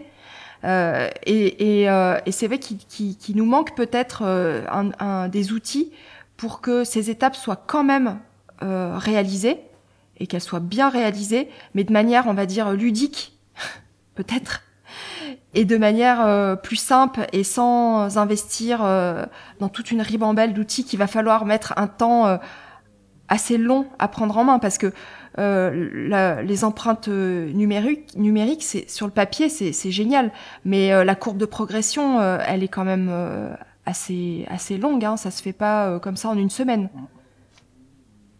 Donc ça, c'est des choses, ça fait partie des réflexions que vous avez eues, ce côté, euh, euh ces, ces, étapes euh, qu'on chante et qui sont euh, essentielles pour que le plan de traitement se passe bien et que le patient sente que on maîtrise et qu'on sait où on va, euh, soit pas chanté pour des raisons de voilà, temps de, de, de temps ou d'investissement.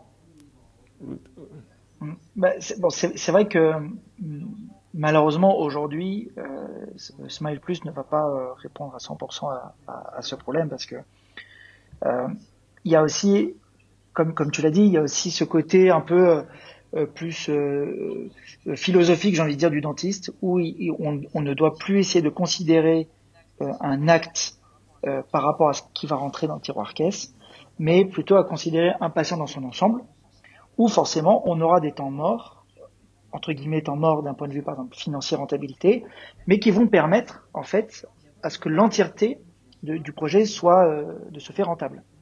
Euh, ça serait trop beau de dire à, tous les édentés par exemple, qu'on croise dans la rue, de, de, de, distribuer des devis déjà préfaits comme ça, tac, tac, tac, et puis vous signez en bas de page, vous montez, et on cale les implants, et, etc. Ça, malheureusement, enfin, malheureusement ou heureusement, ça dépend, euh, Smile Plus n'est pas là pour ça, mais on va pouvoir nous gagner sur le côté temps, c'est-à-dire que euh, grâce à l'automatisation de ce smile design, parce que c'est vraiment ça de, ce, qui en, ce qui est question ici, c'est que euh, avec deux photos et quelques secondes, le smile design est généré de manière automatique. Donc il y aura des petites modifications à faire si nécessaire, mais ça va déjà faire gagner un temps.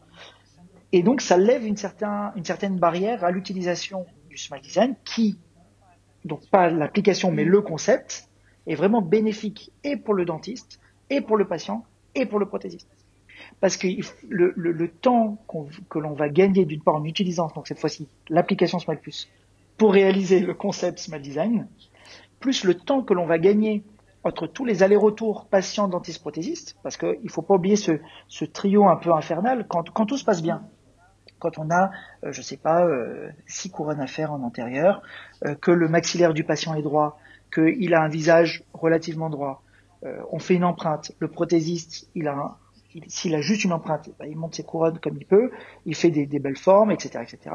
Le patient l'essaye sur le dentiste, euh, le, le dentiste l'essaye sur le patient, le patient dit ça me plaît, tout est nickel, on colle ou on scelle.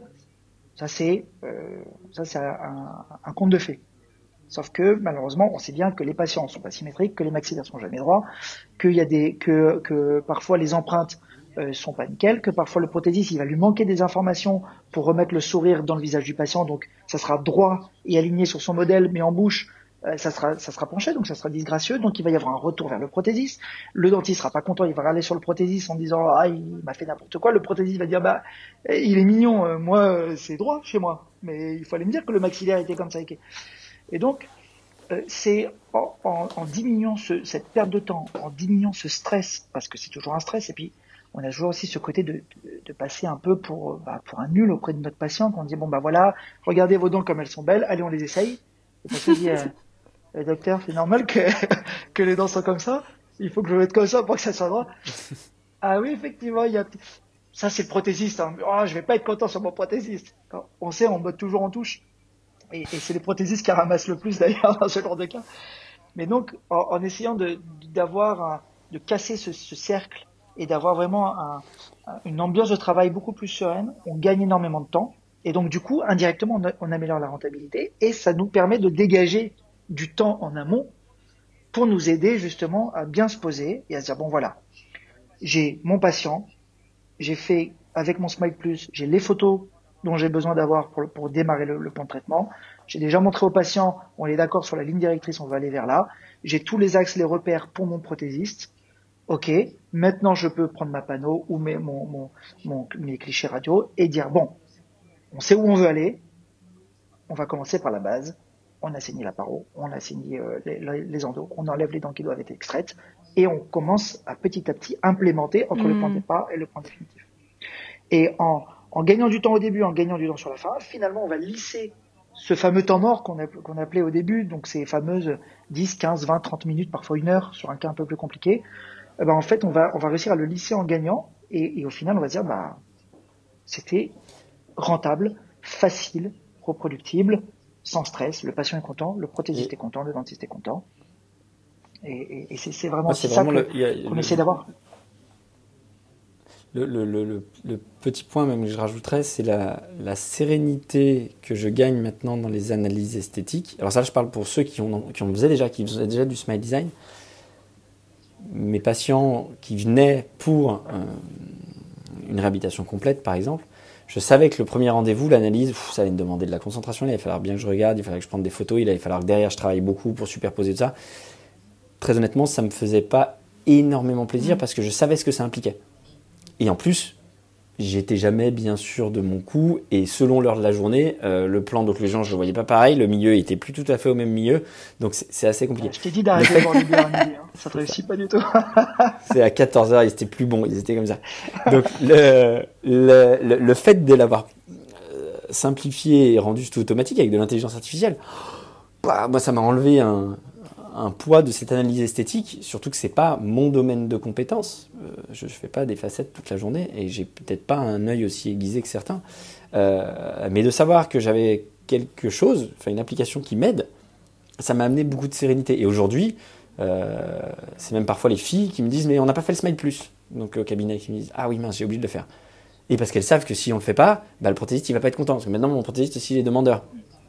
Et c'est surtout que finalement, des fois, c'est moi qui leur dis bah, j'ai oublié de faire le smile plus. Bon, bah, sortez-moi ce qu'on avait comme photo, on va essayer de donner certaines indications.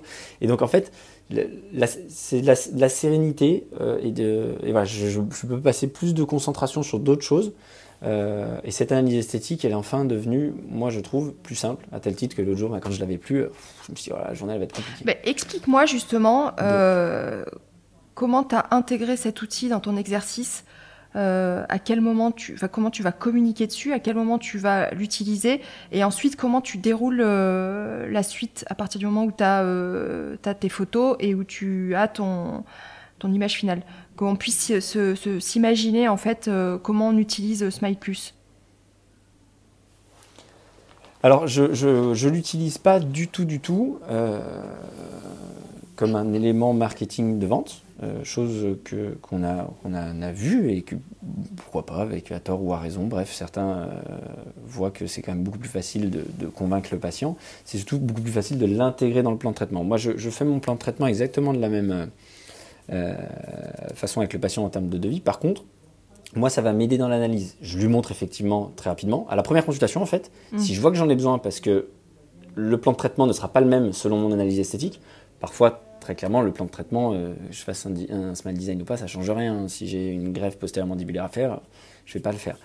Par contre, à partir du moment où j'ai des réhabilitations complètes ou des greffes qui vont de 4 à 4, enfin dans le secteur en gros de 14 à 24, euh, je le fais toujours euh, parce que moi ça m'aide énormément dans la réflexion soit de l'esthétique, donc comment je vais régler le nouveau bridge complet sur un plan, la nouvelle occlusion et toutes ces choses-là, parce que qui dit esthétique dit bien évidemment aussi fonction, à partir du moment où l'esthétique en général est bien réglée, on arrive souvent déjà à une fonction qui commence à être meilleure. Là, pas, non plus euh, l'esthétique est réglée, la fonction va être réglée, pas du tout. Mais déjà, on est sur quelque chose de droit. Euh, et donc, du coup, dès la première consultation, si je vois que j'en ai besoin pour une réhabilitation complète ou pour une greffe osseuse, je vais faire, euh, je vais utiliser ça. Donc, c'est les filles, je demande tout simplement aux patients de se mettre contre le mur. Je leur dis, on va faire une analyse esthétique les filles prennent les écarteurs. C'est les filles qui mettent les écarteurs effectivement au patient. On essaie de ne pas lui faire tenir à lui le patient parce qu'il a tendance quand il les enlève à bouger. Parce qu'entre les deux photos, il faut enlever les écarteurs, sourire et ne pas bouger le téléphone, mais il ne faut pas que le patient bouge la tête. Donc j'explique juste au patient, attention, alors il faut bien se mettre de face pour, prendre la photo. Ça aussi, c'est des défauts qu'on avait au début sur l'application. On est ah légèrement de biais, donc forcément l'analyse est moins bonne. Il faut bien être de face. Et donc dès la première consultation, le patient se lève, une fois qu'on a regardé en bouche. Donc en gros, je papote avec lui au bureau, je regarde en bouche, on fait une imagerie ou on ne fait pas d'imagerie, et je fais le smile design. Donc euh, le patient se met debout contre le mur, l'assistante tient les écarteurs, je lui explique qu'il ne faut pas bouger entre les deux photos, je prends la première photo, je prends la deuxième photo, et je leur dis pas voilà ce qu'on peut obtenir, pas du tout. Je leur montre en leur disant voilà à quoi sert une analyse esthétique, ça va me permettre moi de décider mieux de votre plan de traitement. Et je leur montre très rapidement. Je suis pas en train de leur dire vous voulez les dents plus longues, plus blanches, plus mais je leur explique pourquoi je viens de prendre deux photos. Et donc ils disent ah oui, donc là j'ai fait la radio, on a regardé en bouche, on a un examen qui est mmh. complet. Mais par contre, c'est pas parce que euh, c'est facile que je le mets à chaque fois. C'est euh, vraiment sur les, les, les, cas antérieurs. Alors par contre maintenant même pour une seule centrale je le fais. Ça, m'aide par exemple c'est bête, mais une centrale manquante, je vais tout de suite arriver à designer et à mieux me rendre compte de où doit être la papille et de combien je l'ai perdu. Et ça m'arrive même des fois de leur dire, écoutez, je vais vous faire une greffe je vais vous remettre un implant là, à cet endroit-là. Par contre, vous voyez ici la papille, elle n'est pas du tout comme celle-ci. Et regardez ce qui manque. Et bien juste de leur avoir dit la hauteur qui manque, je leur dis, je vais tout faire pour vous la retrouver cette papille, mais c'est un des trucs qui est compliqué dans notre domaine de compétences, donc je ne suis pas sûr d'y arriver. Mais en fait, pour moi, le smile design va me servir énormément euh, pour moi décider de ce que je vais faire, et ensuite, des fois, pour aussi un petit peu expliquer aux patients de là où on part, là où on va, ce qui va être réalisable et ce qui ne le sera pas. Mhm. Et après, il y en a toujours un qui regarde la prévisualisation en me disant Waouh, c'est génial. Je leur dis Attendez, oui, ça, c'est ce qu'on va essayer d'obtenir. Mais voilà, je, je, je, je n'en fais pas cas. Je n'utilise pas ça pour dire Regardez ce que je vais vous faire. Je leur dis Par contre, c'est un outil formidable pour savoir où on va. Donc, moi, c'est finalement... une façon d'utiliser Non, je te laisse finir, pardon. Ouais, vas-y. Non, non, c'est une façon d'utiliser qui est si, une si un, des façons. Ah, c'est décalé. Il se marre, Hugo, parce que. Ok, il y a un petit Aurélien et euh, Aurélien. Ouais, c'est ça. Je me suis en train de me dire, c'est incroyable parce que Hugo, il est beaucoup plus loin, mais la connexion, elle est, elle est parfaite. Et Aurélien, il y a un tout petit décalage, mais c'est pas grave. Plus rien tu vois, je me disais finalement de s'en servir comme euh, comme un outil euh, entre guillemets marketing, ce que tu disais tout à l'heure, c'est c'est pas la solution parce que tu, tu te mets toi-même en, en, difficulté. C'est-à-dire que le patient, si tu commences à lui dire, regardez euh, le, sourire que vous vous allez obtenir à la fin du traitement, tu te mets presque dans dans un dans un dans une obligation de résultat dont il va être, ça va être super compliqué de justifier à la fin que c'est pas du c'est pas tout à fait ça quoi. Exactement. C'est ça aussi qui est, qui est, un petit peu compliqué avec ce, ce genre d'application. De, c'est que, encore une fois, on le dit, le, but de cette application, c'est pas de, de, de, vendre un sourire euh, sur du papier 2D et euh, de dire, ben voilà, dans 99,9% euh, des cas, vous aurez ça, clac, et de vendre un sourire formaté, classique, etc. Et après, euh, aux dentistes et aux prothésistes de se débrouiller pour faire ça. L'idée, c'est euh, d'avoir l'ensemble des informations pour la réalisation du sourire optimal. Et le sourire optimal, c'est pas forcément celui qu'on va montrer. Ça va être la base peut-être de celui qu'on va montrer, plus ben, l'expertise clinique du dentiste, plus les volontés du patient et euh, le côté aussi artistique du, du, du prothésiste. Donc c'est vraiment encore un ensemble. Il n'y a aucun moment on, a, on, on, souhaite se substituer à, à, à ça, parce que on reste, nous on reste dentiste et euh, euh, pour, en avoir parlé 100 fois avec, Aurélien et Julien, et comme tu l'as dit au début, nous, on est vraiment passionnés par ce qu'on fait. Et, moi, je trouve que, que dentiste, c'est vraiment un métier qui est, formidable. Et, c'est un métier que je défends, que je défendrai toujours bec et ongle. Et c'est vrai que euh, à aucun moment on vise à substituer euh, le dentiste par un programme, une intelligence artificielle ou, quoi que ce soit. Parce que du coup, on aurait tous les mêmes dents et ça serait vraiment pour le coup assez moche. Si c'est pour ça, on va sur Snapchat et on se fait un filtre et puis et puis voilà. Mais euh, mais donc c'est ça qui est un petit peu compliqué, c'est que il y a forcément le côté motivation et, ça d'autres applications euh, euh, comme par exemple le DSD jouent vraiment dessus. Ils appellent ça vraiment le mock-up émotionnel. On essaye de vraiment en fait, on essaye d'utiliser l'émotion du patient en voyant son potentiel futur sourire pour déclencher une signature d'un devis. Nous, ce côté émotionnel, bien sûr qu'il existe, parce que mine de rien, quand on montre quelqu'un qui a, pas euh, un beau sourire et qui voit qu'en deux secondes il peut potentiellement sur le papier avoir un beau sourire, ça déclenche quelque chose. Mais c'est vraiment pas ce qui est, euh, vraiment pas l'atout principal de notre application. C'est pas ça qu'on souhaite véhiculer. C'est vraiment, nous, c'est permettre de, un, gagner du temps, diminuer le stress et d'avoir une meilleure communication entre les trois parties de ce, de ce triangle amoureux. Donc, le, dans le parcours. Nous, le plus gros. Vas-y, Aurélien. Merde, je suis beaucoup décalé. Nous, nous le, plus, le, le plus gros côté émotionnel actuellement et qu'on adore, c'est celui du dentiste. Quand il dit waouh génial et qui commence à jouer avec, à rallonger les dents, euh, s'amuser à mettre des dents de lapin, des, canines de vampire, ou même les retours que l'on a, c'est le jeu du dentiste qui a ce côté émotionnel de ah génial ou, et qui a même parfois pour certains qui ont vraiment l'impression d'avoir eu un déclic et d'avoir compris quelque chose. Parce que le smile design très clairement euh, nous c'était ce qu'on avait eu en, cours pendant le début d'esthétique à Strasbourg c'est de l'entraînement aussi. C'est-à-dire de se dire tiens, je regarde tel patient. Oui. Euh, ah oui, là, il faudrait peut-être faire ça, faire ça, faire ça. Et à force d'avoir fait plusieurs Smile Design, quel qu'il soit, on est, on, est meilleur. Et, le, et, Smile Plus euh, ben, euh, donne un côté émotionnel. Et, enfin, nous, on voit surtout, il y a un côté amusant et assez heureux du, des praticiens qui l'utilisent. Mmh. En, en, se disant ça y est, je vais, je vais pouvoir changer la donne et je vais pouvoir l'utiliser, m'amuser. Les, les, premières personnes qui se font faire du Smile Plus au cabinet, c'est les assistantes. Hein. Très clairement, quand le praticien l'a utilisé, en général, il trouve une assistante, il dit attendez, bougez pas, et il se met plus. Euh, ou alors, euh, on a le retour de tous ceux aussi euh, qui nous ont dit bah, moi je l'utilise chez moi. Et, euh, et, et, parce que les gens ont envie de jouer avec. Donc pour l'instant, le côté émotion, nous on est content, surtout quand il est chez le praticien qui a trouvé un truc pour, bah, pour s'amuser ou, ou, des fois pour progresser. mais c'est vrai que le côté émotion de vente, il est là. Et, euh, et, il sera forcément là avec du smile design. certains vont peut-être utiliser que ça avec la prévisualisation c'est comme ça, et si ça sert à leur activité, tant mieux. Euh, nous, voilà, c'est vraiment surtout le but diagnostique qui était avant tout euh, pour nous euh, super important. Mmh. En fait, bah, en fait c'est un peu comme dans le sport, quoi. tu te rends compte qu'il faut d'abord prendre plaisir avant de, rentrer un peu plus dans le dur. C'est-à-dire que c'est quand tu commences à éprouver cette sensation bah, de plaisir que le déclic va, va arriver et qu'après tu vas pouvoir accepter les contraintes et les difficultés. Et parfois, ce qui nous manque peut-être dans, notre parcours euh, d'étudiant et puis après de, de, soignant, c'est ça, c'est que en fait dans nos journées, c'est ces moments euh, où on va ressentir euh, un peu le flot, il y en a peut-être pas assez pour pour se passionner pour notre métier, quoi.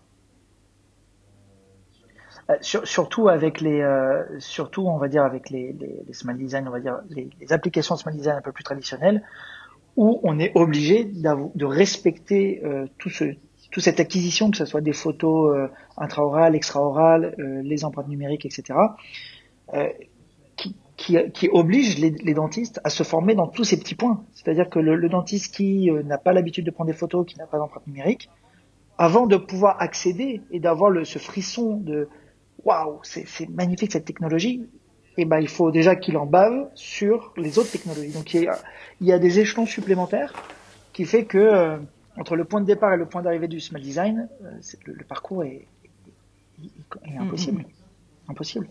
Et, et, comme tu l'as dit tout à l'heure, euh, l'empreinte numérique, c'est vrai que c'est un outil qui est magnifique. Ça, on, c'est, on, on, peut pas, on peut pas le nier. On peut faire tout avec l'empreinte numérique, mais c'est pas juste je l'achète et puis euh, euh, ça arrive, on le branche sur le secteur, on jette les matériaux d'empreinte, on jette les portes empreintes et on commence à faire des empreintes numériques chez tout le monde. Ça ça, ça n'existe pas.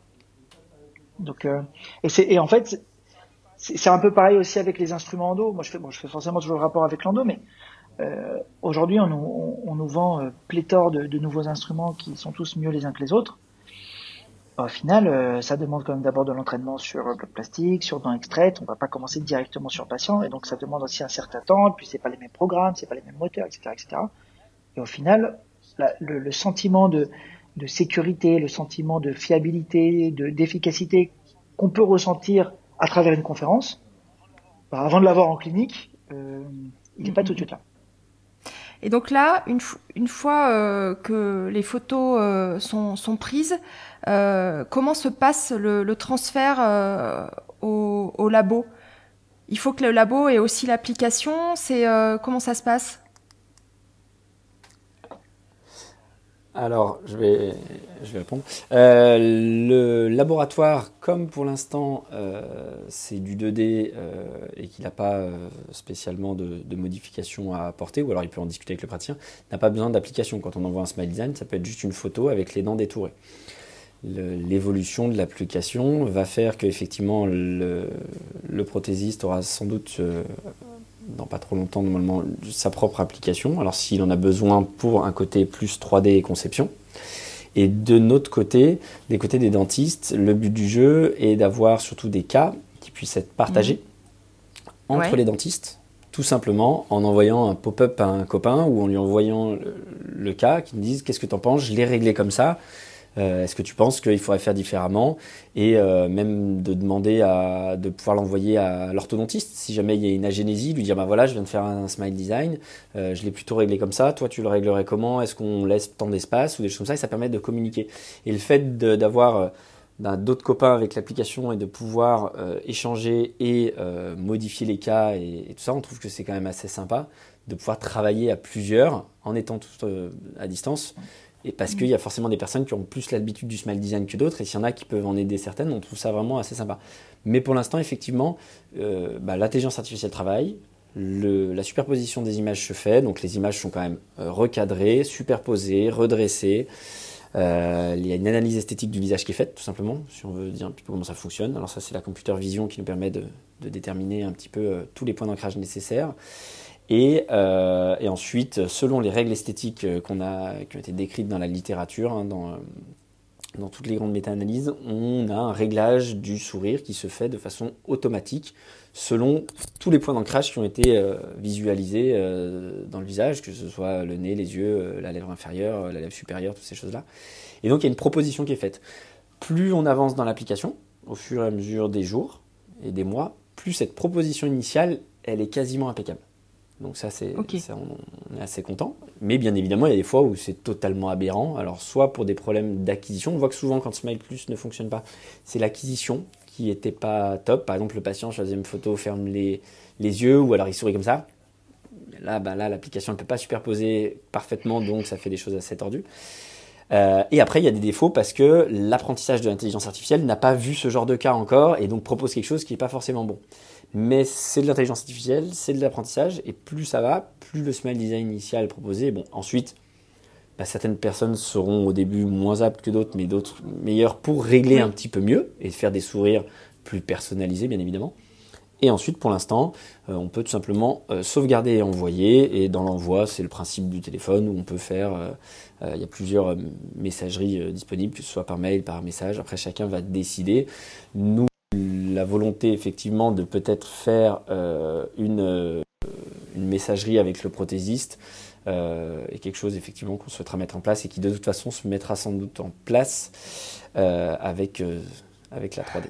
Et là, par exemple, de, demain, j'ai un, un cas qui se présente au, cabinet où je, vais, je sais que je vais avoir besoin de l'orthodontiste et après de l'implanto pour, par exemple, bah donc d'abord réaligner, après poser des, des implants, remodeler des volumes. Euh, j'utilise cet outil-là.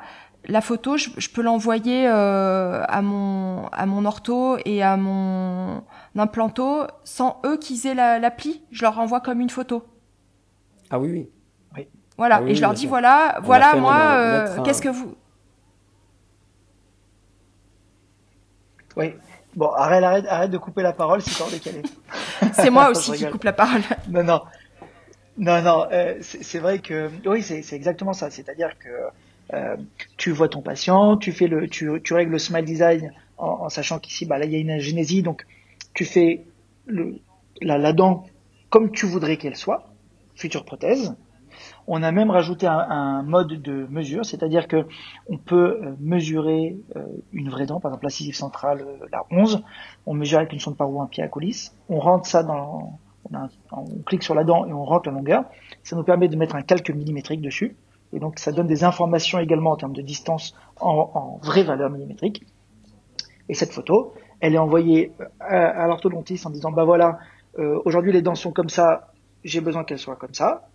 Et en même temps, à l'implanto en disant bah l'ortho va travailler pour que ça soit comme ça. Est-ce que tu penses que cette distance mmh. est assez bonne pour, pour mettre la plante Et en, en, deux clics, donc on, euh, nous on génère le, un, un, template avec les photos, le smile design, le, le papier millimétrique, etc. Et on met export. Euh, c'est sauvegarder sans envoyer ou sauvegarder et envoyer.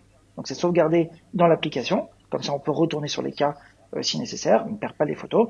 Et on peut cliquer sur envoyer et on l'envoie au prothésiste, à l'implanto, à l'ortho, à l'endo, même si ça va pas lui servir à grand chose, mais pour lui faire plaisir, pour pas l'oublier, euh, peu importe. Donc, on vous aime, hein, les endos, hein, parce que peux te dire.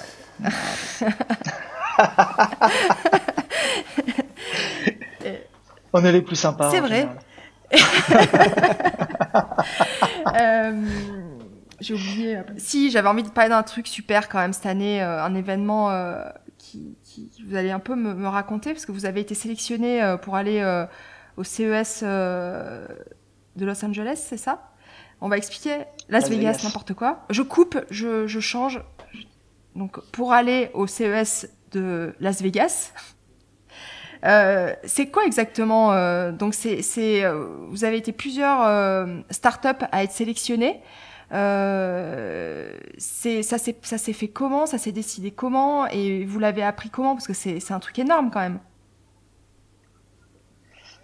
Oui, tout à fait. En fait, donc il faut savoir que le, le, CES de Las Vegas, pour ceux qui connaissent pas, c'est en gros euh, l'ADF euh, de la tech, donc de la technologie mondiale, qui a lieu tous les ans à, Las Vegas. Pardon. Et euh, en gros, donc c'est là c'est le moment de l'année où toutes les grosses nouveautés technologiques euh, sortent, où les, où les nouvelles startups montrent leurs leurs premiers produits, ou alors il y a des, des gros, ce qu'on appelle des, des, breakthroughs, c'est-à-dire qu'on a, on a réussi à lever un verrou technologique qui est complètement incroyable, à avoir une, une révolution dans la technologie. Ça se passe à Las Vegas à cette période-là de l'année. Donc, pour tous ceux qui travaillent dans, dans, dans les startups, dans la technologie, c'est c'est voilà, c'est euh, l'ADF, euh, c'est le moment à pas rater euh, pour, pour tout ça. Et en fait, nous, il faut savoir que, que Houdini est une, une, société qui qui a été incubée en France, donc par un, incubateur de start-up à, à, Marseille, qui s'appelle mmh. Et qui nous a aidé à avoir des financements de la région de la région PACA, mais également de BPI, donc c'est la, banque de l'investissement en, France. Et tous les ans, euh, BPI euh, envoie, sponsorise en gros des startups pour aller représenter la France euh, à Las Vegas. Et donc il y a plein de, sous-familles dans la technologie, parce que avant la technologie c'était quelque chose de, j'ai envie de dire de, vertical. On avait la médecine, la finance, l'agriculture, la technologie, etc. Mais aujourd'hui la technologie c'est horizontal, ça touche tous les domaines. Donc on a la fintech pour la finance technologique et on a forcément la health tech ou la medtech, c'est-à-dire la technologie orientée médicale. Et euh, cette année, BPI a décidé d'envoyer à Las Vegas, de sponsoriser euh, quelques startups françaises qu'elle jugeait un peu innovantes, un peu disruptives, qui apportent vraiment quelque chose et qui pourraient aider à faire rayonner euh, la, la, la, France euh, à ce niveau-là. Et euh, donc on a postulé et on a euh, on, a fait partie des, des heureux élus pour euh, pour représenter la France à Las Vegas. Donc du coup, on avait préparé nos petites valises, on avait préparé nos jetons pour aller au Cedar Palace, on avait chargé les, la carte bleue, on avait levé les plafonds pour, pour vraiment profiter. Et Covid fait que malheureusement, ça a été à distance. Donc, bah, on a fait une partie de poker sur Internet. non, euh, ça a été à, distance, donc forcément, il y a, tout le côté euh, ambiance foire féerique euh, que, qui, n'était pas là. Euh, par contre, on a quand même eu des, des, chouettes contacts qui ont été noués suite à ça, donc c'est assez intéressant. Vous, vous, vous arrivez à, à, célébrer ça Tu vois, souvent, quand on a des projets, on avance, on se rend compte qu'on a fait du chemin, mais souvent, on prend pas ce temps euh, de vraiment euh, regarder en arrière le, tout ce qui s'est fait. Euh, surtout que vous vous connaissez depuis depuis vraiment longtemps, donc il y a en plus ce lien d'amitié qui perdure et, et ça déjà c'est rien que ça c'est une victoire quoi, tu vois. Euh, et, et, je me dis qu'on est tellement pris dans un, dans un tourbillon euh, où on s'arrête jamais que des fois on, on prend pas le temps de, ouais, de célébrer euh, ce genre de choses. Vous l'avez fait vous? Pas suffisamment. Pas suffisamment. Bon. Heureusement, on avait beaucoup célébré avant de commencer Houdini. Vous aviez pris de l'avance? Quand on était étudiant voilà, on, certainement qu'on avait eu une vision ou, que sais-je, mais non, euh, c'est vrai que déjà le fait d'être chacun explosé, parce qu'on on est vraiment une start-up décentralisée entre euh, France, euh, euh, Tunisie, Belgique, enfin bon bref, on est on est vraiment éclaté d'une part, et, et d'autre part, bah, c'est vrai que pour les, les, les, trois dentistes d'Houdini, on a quand même toujours notre cabinet et donc on a une double casquette et on change de casquette en fonction du jour de la semaine. Et c'est vrai que euh, parfois on reçoit une nouvelle, un jour on a la casquette du dentiste et où on est ce fameux petit rouleur qui a du mal avec son organisation, avec ses patients, avec ses urgences, avec ses problèmes, etc. Et ben forcément ça a un petit bémol euh, sur euh, sur sur ces sur ces moments de, joie, même si on reste très fier de forcément du travail qu'on a déjà accompli et que ça nous ça nous booste forcément pour la suite parce qu'on a encore pas mal de boulot pour euh, pour arriver euh, à, à, nos objectifs dont Aurel a, vendu la neige tout à l'heure. Mais euh, mais au moins ça, ça, ça remet un petit coup de boost dans ces moments où parfois bah oui il y, a, y a des, des, coups de mou et c'est ce genre d'événements qui font que qu'on arrive à repartir. C'est important pour vous d'avoir des, projets en dehors du cabinet et justement des, passions. Alors là, vous, c'est la création de cette entreprise. Pour d'autres, ça va être le sport à haut niveau, d'autres, plein d'autres choses d'ailleurs, l'art, la peinture. Et dans nos métiers qui sont où on est quand même d'une concentration extrême, ça vous pas, vous pensez que vous seriez autant euh, passionné par vos métiers si vous n'aviez pas euh, ces, autres euh, activités en dehors? Alors je pense que c'est primordial. En fait, je, pour voir les différents types de dentistes et les gens qui sont passionnés avec moins de, choses à côté, la passion devient forcément un peu plus prenante et devient peut-être plus source de stress. Le fait d'avoir d'autres choses à côté, permet de, de, de, profiter encore plus de la passion de notre métier. Et, euh, et euh, on a Udini, euh, moi c'est vrai que j'aime bien faire un peu de sport quand même à côté aussi, bien évidemment. Il y a la famille aussi, les enfants. Avec Hugo, on a tous les deux trois enfants. qu'on essaye de, bah, s'en occuper au mieux et justement de ne pas déborder sur le cabinet, sur Udini. Des fois, c'est pas si facile que ça. Mais euh, on a les amis aussi, beaucoup. Hugo, c'est pareil, on aime bien euh, bah, faire des choses le week-end avec les potes, ça c'est des choses qui nous tiennent à cœur. Euh, et en fait, le fait d'avoir quelque chose qui ramène les pieds, pas sur terre, mais sur, bah, sur une vie classique, fait que, à mon avis, la passion du métier, elle est peut-être plus simple. Quelqu'un qui fait que ça, ça marche, hein, ça marche très très bien. C'est un peu plus difficile parce que bah parce que c'est les montagnes russes, le cabinet. Hein. Il y a des bonnes nouvelles, des mauvaises nouvelles, des bonnes nouvelles, des périodes un peu stables, des mauvaises nouvelles, une bonne nouvelle. Et, euh, et du coup, on est vraiment euh, impacté que par le cabinet. Et, le fait d'avoir d'autres choses à côté permet de moduler ça. Hmm. Il y a le cabinet qui, effectivement, euh, fait certaines choses. Euh, nous, j'ai beaucoup ces montagnes russes avec un truc qui, pour moi, est aussi différent, c'est le, le, enfin, la formation, c'était ces formations qui au début m'a amené des montagnes euh, parce que bah, c'est euh, de l'organisation, c'est euh, beaucoup de boulot, c'est un peu de stress sur les premières formations, on fait de la chirurgie en live, des choses comme ça. Et, maintenant que c'était ces formations, est avec le cabinet, est avec Udini, est avec toutes ces choses-là, ensemble déjà ça c'est le côté professionnel et bah déjà on module un petit peu. Et quand en plus à ça, il y a du côté perso qui est assez sympa, type sport, famille, amis, ça permet de vraiment tout moduler. Et je pense que c'est plus facile d'avoir un équilibre euh, avec moins de stress en ayant d'autres choses à côté. C'est vraiment là un avis très personnel. Hein. Euh, mais euh, si j'avais que le cabinet, et comme ça a été le cas au début, pour être très clair, quand j'ai racheté le cabinet il y a 7 ans, donc ça faisait 3 ans que je travaillais dedans, j'avais que le cabinet, j'avais j'avais pas encore d'enfants, peut-être moins de choses à côté, et quand j'étais la tête dans le guidon, les plus gros coups de stress, a été peut-être dû au rachat forcément, mais aussi parce que je, je vivais que pour ça. Donc euh, ça fait du bien, mais de toute façon tous ceux qui font bah, du sport, euh, qui vident la tête ou, d'autres choses, euh, je pense que ça, ça apporte, ça apporte mmh. énormément. Ouais. Enfin, je sais pas Hugo, toi ce que tu... Oui, non, bien sûr, c'est, c'est, ça aide énormément parce que, et, je le dis clairement, hein, moi Lando c'est, c'est vraiment quelque chose que, que j'adore. Euh, chaque chaque danse c'est vraiment comme un jeu, une chasse au trésor. C'est vraiment c'est quelque chose qui me qui me passionne.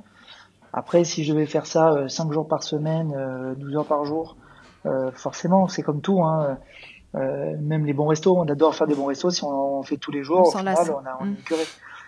Exactement. Donc c'est important de, je pense, de, de trouver du, du, temps pour soi et ça peut être soit en faisant un projet à part. Donc ici, donc on a on a avec Nice, soit en faisant du sport. Moi, je dis tout de suite, vous me verrez jamais faire du sport. Ou alors euh, euh, du volleyball avec une petite bière, mais pas plus. Quoi. Mais, euh, mais donc c'est important que chacun trouve un peu son, ouais, son, son équilibre. Euh, et puis, ce, qui, ce que j'aime beaucoup, moi, ce que j'aime beaucoup moi aussi avec Houdini, c'est que ça me permet également de parler à des, des dentistes euh, et d'échanger avec eux sur des sujets où, que je n'aurais certainement jamais euh, euh, abordé avec eux. Et même parfois, ça me permet de discuter avec des dentistes que je ne connais pas, mais euh, que je n'aurais peut-être jamais contacté sans Houdini, mais que j'ai connu par les groupes de développement que, a mis en place, etc. Et, et qui au final me permet de de connaître plus de monde de la profession, d'interagir et du coup euh, de comparer euh, parfois de, nos activités, de se dire ah bah il y a peut-être un truc à prendre ici, etc., etc. Et je trouve que c'est extrêmement enrichissant. Donc c'est vraiment c'est pas juste euh, chez le cabinet et chez Houdini et les deux sont l'un est l'échappatoire de l'autre en fonction du jour. C'est vraiment quelque chose comme un peu une toile d'araignée et chacun apporte quelque chose à l'autre et ça, ça, forme vraiment un tout qui aujourd'hui qui me plaît bien mmh. aujourd'hui. Et tu vois, euh, ça me fait penser à une phrase que m'a dit euh, l'invité euh, précédent, Mathieu Filion, qui, disait que finalement, lui aussi a, créé une start-up, mais complètement différente dans, le monde du running. Voilà. Tu, tu connais? Toi, t'as pas vu ça, Hugo, le running, le monde du running. on va le mettre. tu vas t'y? mettre, Hugo. non, j'ai vu, j'ai vu, j'ai vu ce qu'il avait fait. Et c'est vrai que quand il a, quand il a mis un post, l'application est sortie. J'ai dit, ah, oh, génial, lui aussi fait une application dans le dentaire. Et en fait, je suis arrivé, j'ai vu le truc de running. J'ai dit, mais génial. Génial. Effectivement, il est parti sur quelque chose de, de, bah, qui, qui lui permet et puis et, ben, et, c'est vrai que le, très, le, le, le, point commun c'est c'est que ce qu'il me disait il me disait qu'en fait pour lui euh, ce projet. Et en, en règle générale euh, les projets qu'il avait mis en place euh, euh jusqu'à maintenant c'était ça avait pas de sens pour lui si c'était pas à la base une rencontre c'est-à-dire si c'était pas un projet à plusieurs et si derrière il n'y avait pas une âme. Et, et c'est vrai que on se rend compte que l'enjeu pour les années à venir va être euh, technologique parce qu'il va falloir euh, aussi suivre, comme tu disais, euh, l'avancée des technologies et se mettre tout le temps à jour. Mais je pense que l'enjeu majeur, ça va être l'enjeu humain, c'est-à-dire d'arriver à, à, à, créer du lien entre nous, à, à trouver des personnes avec qui finalement on va avoir les mêmes idées et ça va porter des projets qui vont faire avancer la profession. Tout seul, on n'arrivera pas à, à ça. Non, c'est vrai. Bah, D'ailleurs, on, on, l'a bien vu aussi hein, cette année. Euh, on n'avait euh, pas possibilité de se déplacer pour, pour faire des, des, cours, des conférences, des choses comme ça. Moi, d'un point de vue, on va dire euh, conférencier, alors j'aime pas trop ce terme parce que j'aime pas ce, ouais, j'aime pas ce terme, mais d'un point de vue euh, orateur, ça m'a beaucoup manqué de, de, de, rencontrer des nouveaux dentistes, de discuter, etc. Et pour en avoir discuté avec pas mal de dentistes, les conférences, les, les d'aller dans une autre ville, etc., etc. Ça, ça a beaucoup manqué. Et c'est vraiment ce, ce tissu euh, social dentiste humain, je sais pas comment on pourrait l'appeler. Euh, même si on aime bien quand même se, se cracher dessus de temps en temps, hein, surtout sur les réseaux. Euh, ah pourquoi t'as fait ça comme ça C'est de la merde. En, en, fin de compte, on s'aime quand même bien tous. Et, et, et, et l'humain, c'est clair que c'est ça qui va faire avancer les choses. Dans notre, dans notre métier, en tout cas, c'est sûr. Bon, pour finir, euh, j'aimerais terminer sur une question qui pourrait être euh, euh, servir aux gens qui nous écoutent. Aujourd'hui, un praticien qui, qui, va se sentir un peu submergé, un peu dépassé dans son cabinet, qui a plus la foi dans son métier, bah, quels conseils vous pourriez lui donner et finalement par où commencer pour, pour repartir dans une spirale positive? Moi, alors, j'ai, j'ai pas de conseils à donner là-dessus. Moi, je sais qu'il y a, quand j'en ai marre, vraiment, je vois, il y a des journées qui sont pourries, hein, il n'y a rien qui se passe comme il faut. Et eh bien, il y a le petit moment de la journée où, euh, alors en ce moment, c'est quand je fais un smile plus que ça m'amène du bonheur. Mais ça peut être plein d'autres choses. Hein. Là, c'est parce que ça vient de sortir et que je m'amuse avec. Mais il y a des choses dans le cabinet où pendant la journée, ça met une petite boule là, on n'est pas très content de les faire. Il y a des choses où ah, on sent que ça, ça nous amène un peu de passion, justement, de retrouver les choses passionnantes du boulot et d'essayer de s'y accrocher et de, s'orienter là-dessus. Euh, parce que c'est finalement, pour moi, ces moments de passion qui permettent d'absorber les moments de galère. Parce que très clairement, on a beaucoup de galères et on a beaucoup de choses à gérer. Et en fait, du coup, c'est un peu le conseil de voir le verre à moitié plein et de plutôt regarder cette partie-là et de s'y accrocher et d'essayer de le remplir un petit peu plus plutôt que effectivement euh, de voir toutes les galères qu'on peut se mettre. Après, euh, après, après, vraiment, notre profession est compliquée et je, il y a mille façons de, de, de la faire et, euh, et, et, je, je pense pas que. Enfin, moi, ce que je dis toujours, on a fait notre profession. Enfin, moi, j'ai fait ma profession d'une certaine façon. C'est des opportunités, des occasions qui mmh. fait ça. et c'est en aucun cas un, exemple, et donner des conseils pour quelqu'un qui en a marre, il y a tellement de 18 000 façons d'en avoir marre, c'est assez délicat. Mais en tout cas, pour ma part, quand j'en ai marre, il y a toujours le petit truc qui me fait plaisir, et du coup, j'essaie de m'y raccrocher. Ou alors, c'est euh, avant, c'était par exemple, euh, on organise chaque année un repas avec, euh, avec les confrères avec qui on travaille. Et, et ben, je, je, mettais beaucoup de, de cœur à organiser ça parce que je sais que ça allait être un bon moment. Et dans mes moments de galère, je, savais que ça, c'était un peu la récréation. Trouver un petit plaisir, essayer de s'y accrocher, parce que finalement, les moments difficiles, ben, on arrive petit à petit à les régler. Mais c'est pas un énorme conseil. Mais... Euh. Si, c'est bien. Je prends, moi. ouais, bah, je suis un peu comme Aurélien, hein. c'est difficile euh, de, donner des conseils, mais euh, c'est un peu pareil, essayer de voir l'acte thérapeutique qu'on aime peut-être le plus faire et faire en sorte de partir de ça pour essayer de, réorganiser peut-être aussi la, manière dont on travaille, etc. Mais en général, hein, euh, c'est le stress et la fatigue qui nous minent. Donc, euh, Allez courir, faites du sport. Alors je vais, je vais, je vais. Alors voilà, faites du sport. Non, c'est pas vrai. Non, un, conseil que, que, que l'on m'a souvent dit et que je n'ai jamais appliqué, et je pense que pourtant c'est très important de faire, c'est que quand on est reposé, on, de toute façon, on voit toujours la vie d'un œil différent. Donc, euh, les, les, jours où vraiment on a, on a envie de tout claquer, eh ben, ok, on ferme le cabinet une semaine euh, parce que euh, en soi, euh, tout peut s'arrêter une semaine, c'est pas trop grave. Et, et on se repose, on réfléchit, on prend du bon temps.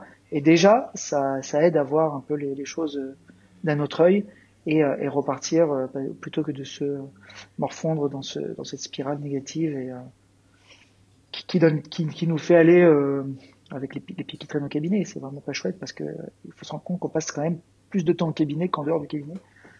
Donc il faut aussi que l'ambiance de travail soit cool, qu'on soit content d'aller bosser, qu'on ait de la bonne musique. Moi, s'il n'y a pas de musique, je travaille pas. Moi, j'ai trois trucs. Euh, bien sûr, bon, mes assistantes, parce que c'est le, c'est le, c'est mes troisième, quatrième bras, et puis c'est ma tête pensante euh, au cabinet. Mais si, si on m'enlève la digue, le microscope et la musique, je, je, ferme. Donc, euh, je ferme boutique. J'ai même lu que tes patients chantaient avec la digue. Non, c'est moi qui chante. Ah bon? Et eux, ils chantent pas sous la. c'est moi qui chante et, et, parfois, si, parfois, hein. parfois ils chantent. Alors c'est rigolo parce faut que, tu nous fasses une, faut, faut, faut, que tu nous fasses une vidéo parce que euh, moi, je, j'ai du mal à me représenter en fait. si, si, c'est très chouette. Il faut le faire. Alors, moi, donc la musique est quand même assez forte, sauf que les patients me disent ah, c'est peut-être un petit peu trop fort. Alors on, on baisse, mais euh, il y a de tout qui passe au cabinet et euh, je chante, je tape du pied, je claque des doigts. Euh, ça même m'arrive, ça m'arrive de, de, tourner sur ma chaise. Euh, et, et, du coup, les, les, patients, ça les fait rire, ça les détend. Et il y en a quelques-uns, oui, qui chantent avec moi sous la digue. Et du coup, c'est, on partage vraiment un moment euh, très sympa. Et comme en général, ils ont peur de moi au début, personne n'ose dire que je chante mal. Eh Donc ça me laisse vraiment libre libre cours pour, pour chanter. Et je suis quand même, et je, je commence à être connu comme étant le, le dentiste chanteur, eh ben. l'endodontiste chanteur. Donc, euh, et pourtant je chante très mal. Mais écoute, euh, moi, je, je, on va retenir ça finalement euh, la, la, en fin, c'est-à-dire que si vous vous sentez pas très bien euh, dans vos cabinets, mettez la musique à fond, chantez, mm. tournez sur votre siège. Exactement. Reposez la turbine avant de tourner sur le siège, hein, sinon euh, ça va vous coûter des frais de réparation, vous serez pas content. ok. Bah... Et, et, juste, juste avant de conclure, si tu permets, je voudrais juste euh, parce qu'on en a, on, l'a évoqué deux fois, mais on n'est pas rentré dedans, mais euh, je, je, voulais, enfin, on voulait remercier tous les dentistes qui, qui bossent avec nous tous les jours pour ce projet, parce que même si on est trois dentistes dans l'équipe, il faut savoir que euh, sous, sous l'idée et l'impulsion d'Edouard, qui, qui, est notre chef d'orchestre. Hein, forcément, sans lui, euh, Houdini n'existerait pas du tout. Bah, c'est incroyable le boulot qui, qui, qui là-bas, jour et nuit, euh, week-end y compris, pour, euh, pour, que, pour que la société tienne debout et nous avancer, nous faire avancer, nous mettre parfois des coups de pied aux fesses. J'en ai pris un hier, euh, indirectement. Mais, mais j'ai bien compris son message. Donc bien sûr, Edouard, il fait un boulot qui, qui, est, formidable, et il a eu l'idée de créer ces, ces, communautés de dentistes qui nous aident à garder les pieds sur terre en clinique. Tout à l'heure, tu disais comment on peut, vu que notre, notre pratique n'est pas représentative, comment on arrive à rester dans les, les, pieds sur terre. On a créé deux groupes euh, qui sont ouverts à tous les dentistes. Tous ceux qui ont envie de venir nous rejoindre peuvent nous rejoindre. Euh, un groupe francophone et un groupe international. Actuellement, on a quand même 1100 dentistes quand on réunit les deux groupes. Euh, à travers 50 pays, donc c'est quand même, ça commence à devenir significatif. mm-hmm. qui testent les versions avant qu'elles soient publiques. et qui, qui nous font leur retour, ils nous disent ça j'ai eu un bug ici, là j'aime bien, ça c'est vraiment cool, et ça nous donne du feedback, ça, ça, nous aide à améliorer et à nous donner à 200%. Et puis c'est tellement agréable de voir le, le retour positif, euh, même un retour négatif en fait est positif. Donc euh, et puis on voit que que voilà on arrive à fédérer, à, à créer vraiment un, petit groupe et c'est aussi un peu ça le but du Dini, c'est c'est que tout le monde puisse euh, euh s'identifier à, à, cette société qui a été euh, vraiment créée pour les cliniciens et pour nous aider dans nos, dans nos vies de tous les jours. Mm-hmm. Donc merci à eux, sans, sans, sans eux ça n'aurait pas été possible. Et, euh, je sais que beaucoup nous écoutent parce que. Euh, J'espère. Surtout dans le groupe francophone. et ben moi j'ai quand même une dernière question. Houdini, ça vient d'où ce nom? Est-ce que ça vient de l'illusionniste euh, Houdini? C'est ça? Exactement. Ah. C'est tout à fait ça. Merci, merci, merci. Est-ce qu'on n'était pas d'accord le moment où on a, on a changé ça? Bah, C'était suite à tout le branding, parce que tous ces, ces cours machin étaient faits pour, pour trouver aussi un petit peu la marque, l'orientation. Et, euh, et, euh, et, certaines personnes dans l'équipe pensaient que l'allusion n'allait pas être assez forte. Donc merci en tout cas Florence de l'avoir trouvé. Mais oui, oui, c'est ça. C'est effectivement ça. Ok, super. Voilà, en fait, on, on est parti de la, de la, fameuse citation que j'essaie de retrouver et que je n'ai plus, mais en gros de, Clark qui disait que euh, toute, euh, toute technologie euh, suffisamment performante est indissociable de la magie. Et, c'est ça qu'on voulait, c'est qu'avec nos, outils, on se dise, oh, c'est magique, quoi. C'est vraiment ça, et qu'on se dise, non, en fait, c'est de la techno, une techno qui, est assez robuste, mais qui est accessible à tous. Ok, bah écoutez, on a fait un beau tour d'horizon, j'espère en tout cas. Moi, je me suis régalée à échanger avec vous. Pareil. Bah, merci beaucoup, surtout. Je vous souhaite le, Merci pour le meilleur pour la suite. Euh, on va suivre tout ça de très près parce que ça a l'air d'avancer assez rapidement. Donc, il va y avoir des. Bon, déjà, Aurélien a vendu la mèche, mais on va y avoir quand même des choses qui vont sortir et qui vont être très intéressantes. Toi, tu vas. Je vais me faire engueuler. Tu vas te... Je vais me faire engueuler. tu vas te faire engueuler. Mais merde, faut que je raccroche. et, et, je vous souhaite une très bonne journée. Merci beaucoup. Bonne journée, merci bonne encore journée, pour l'invitation. Ciao, ciao. Ciao.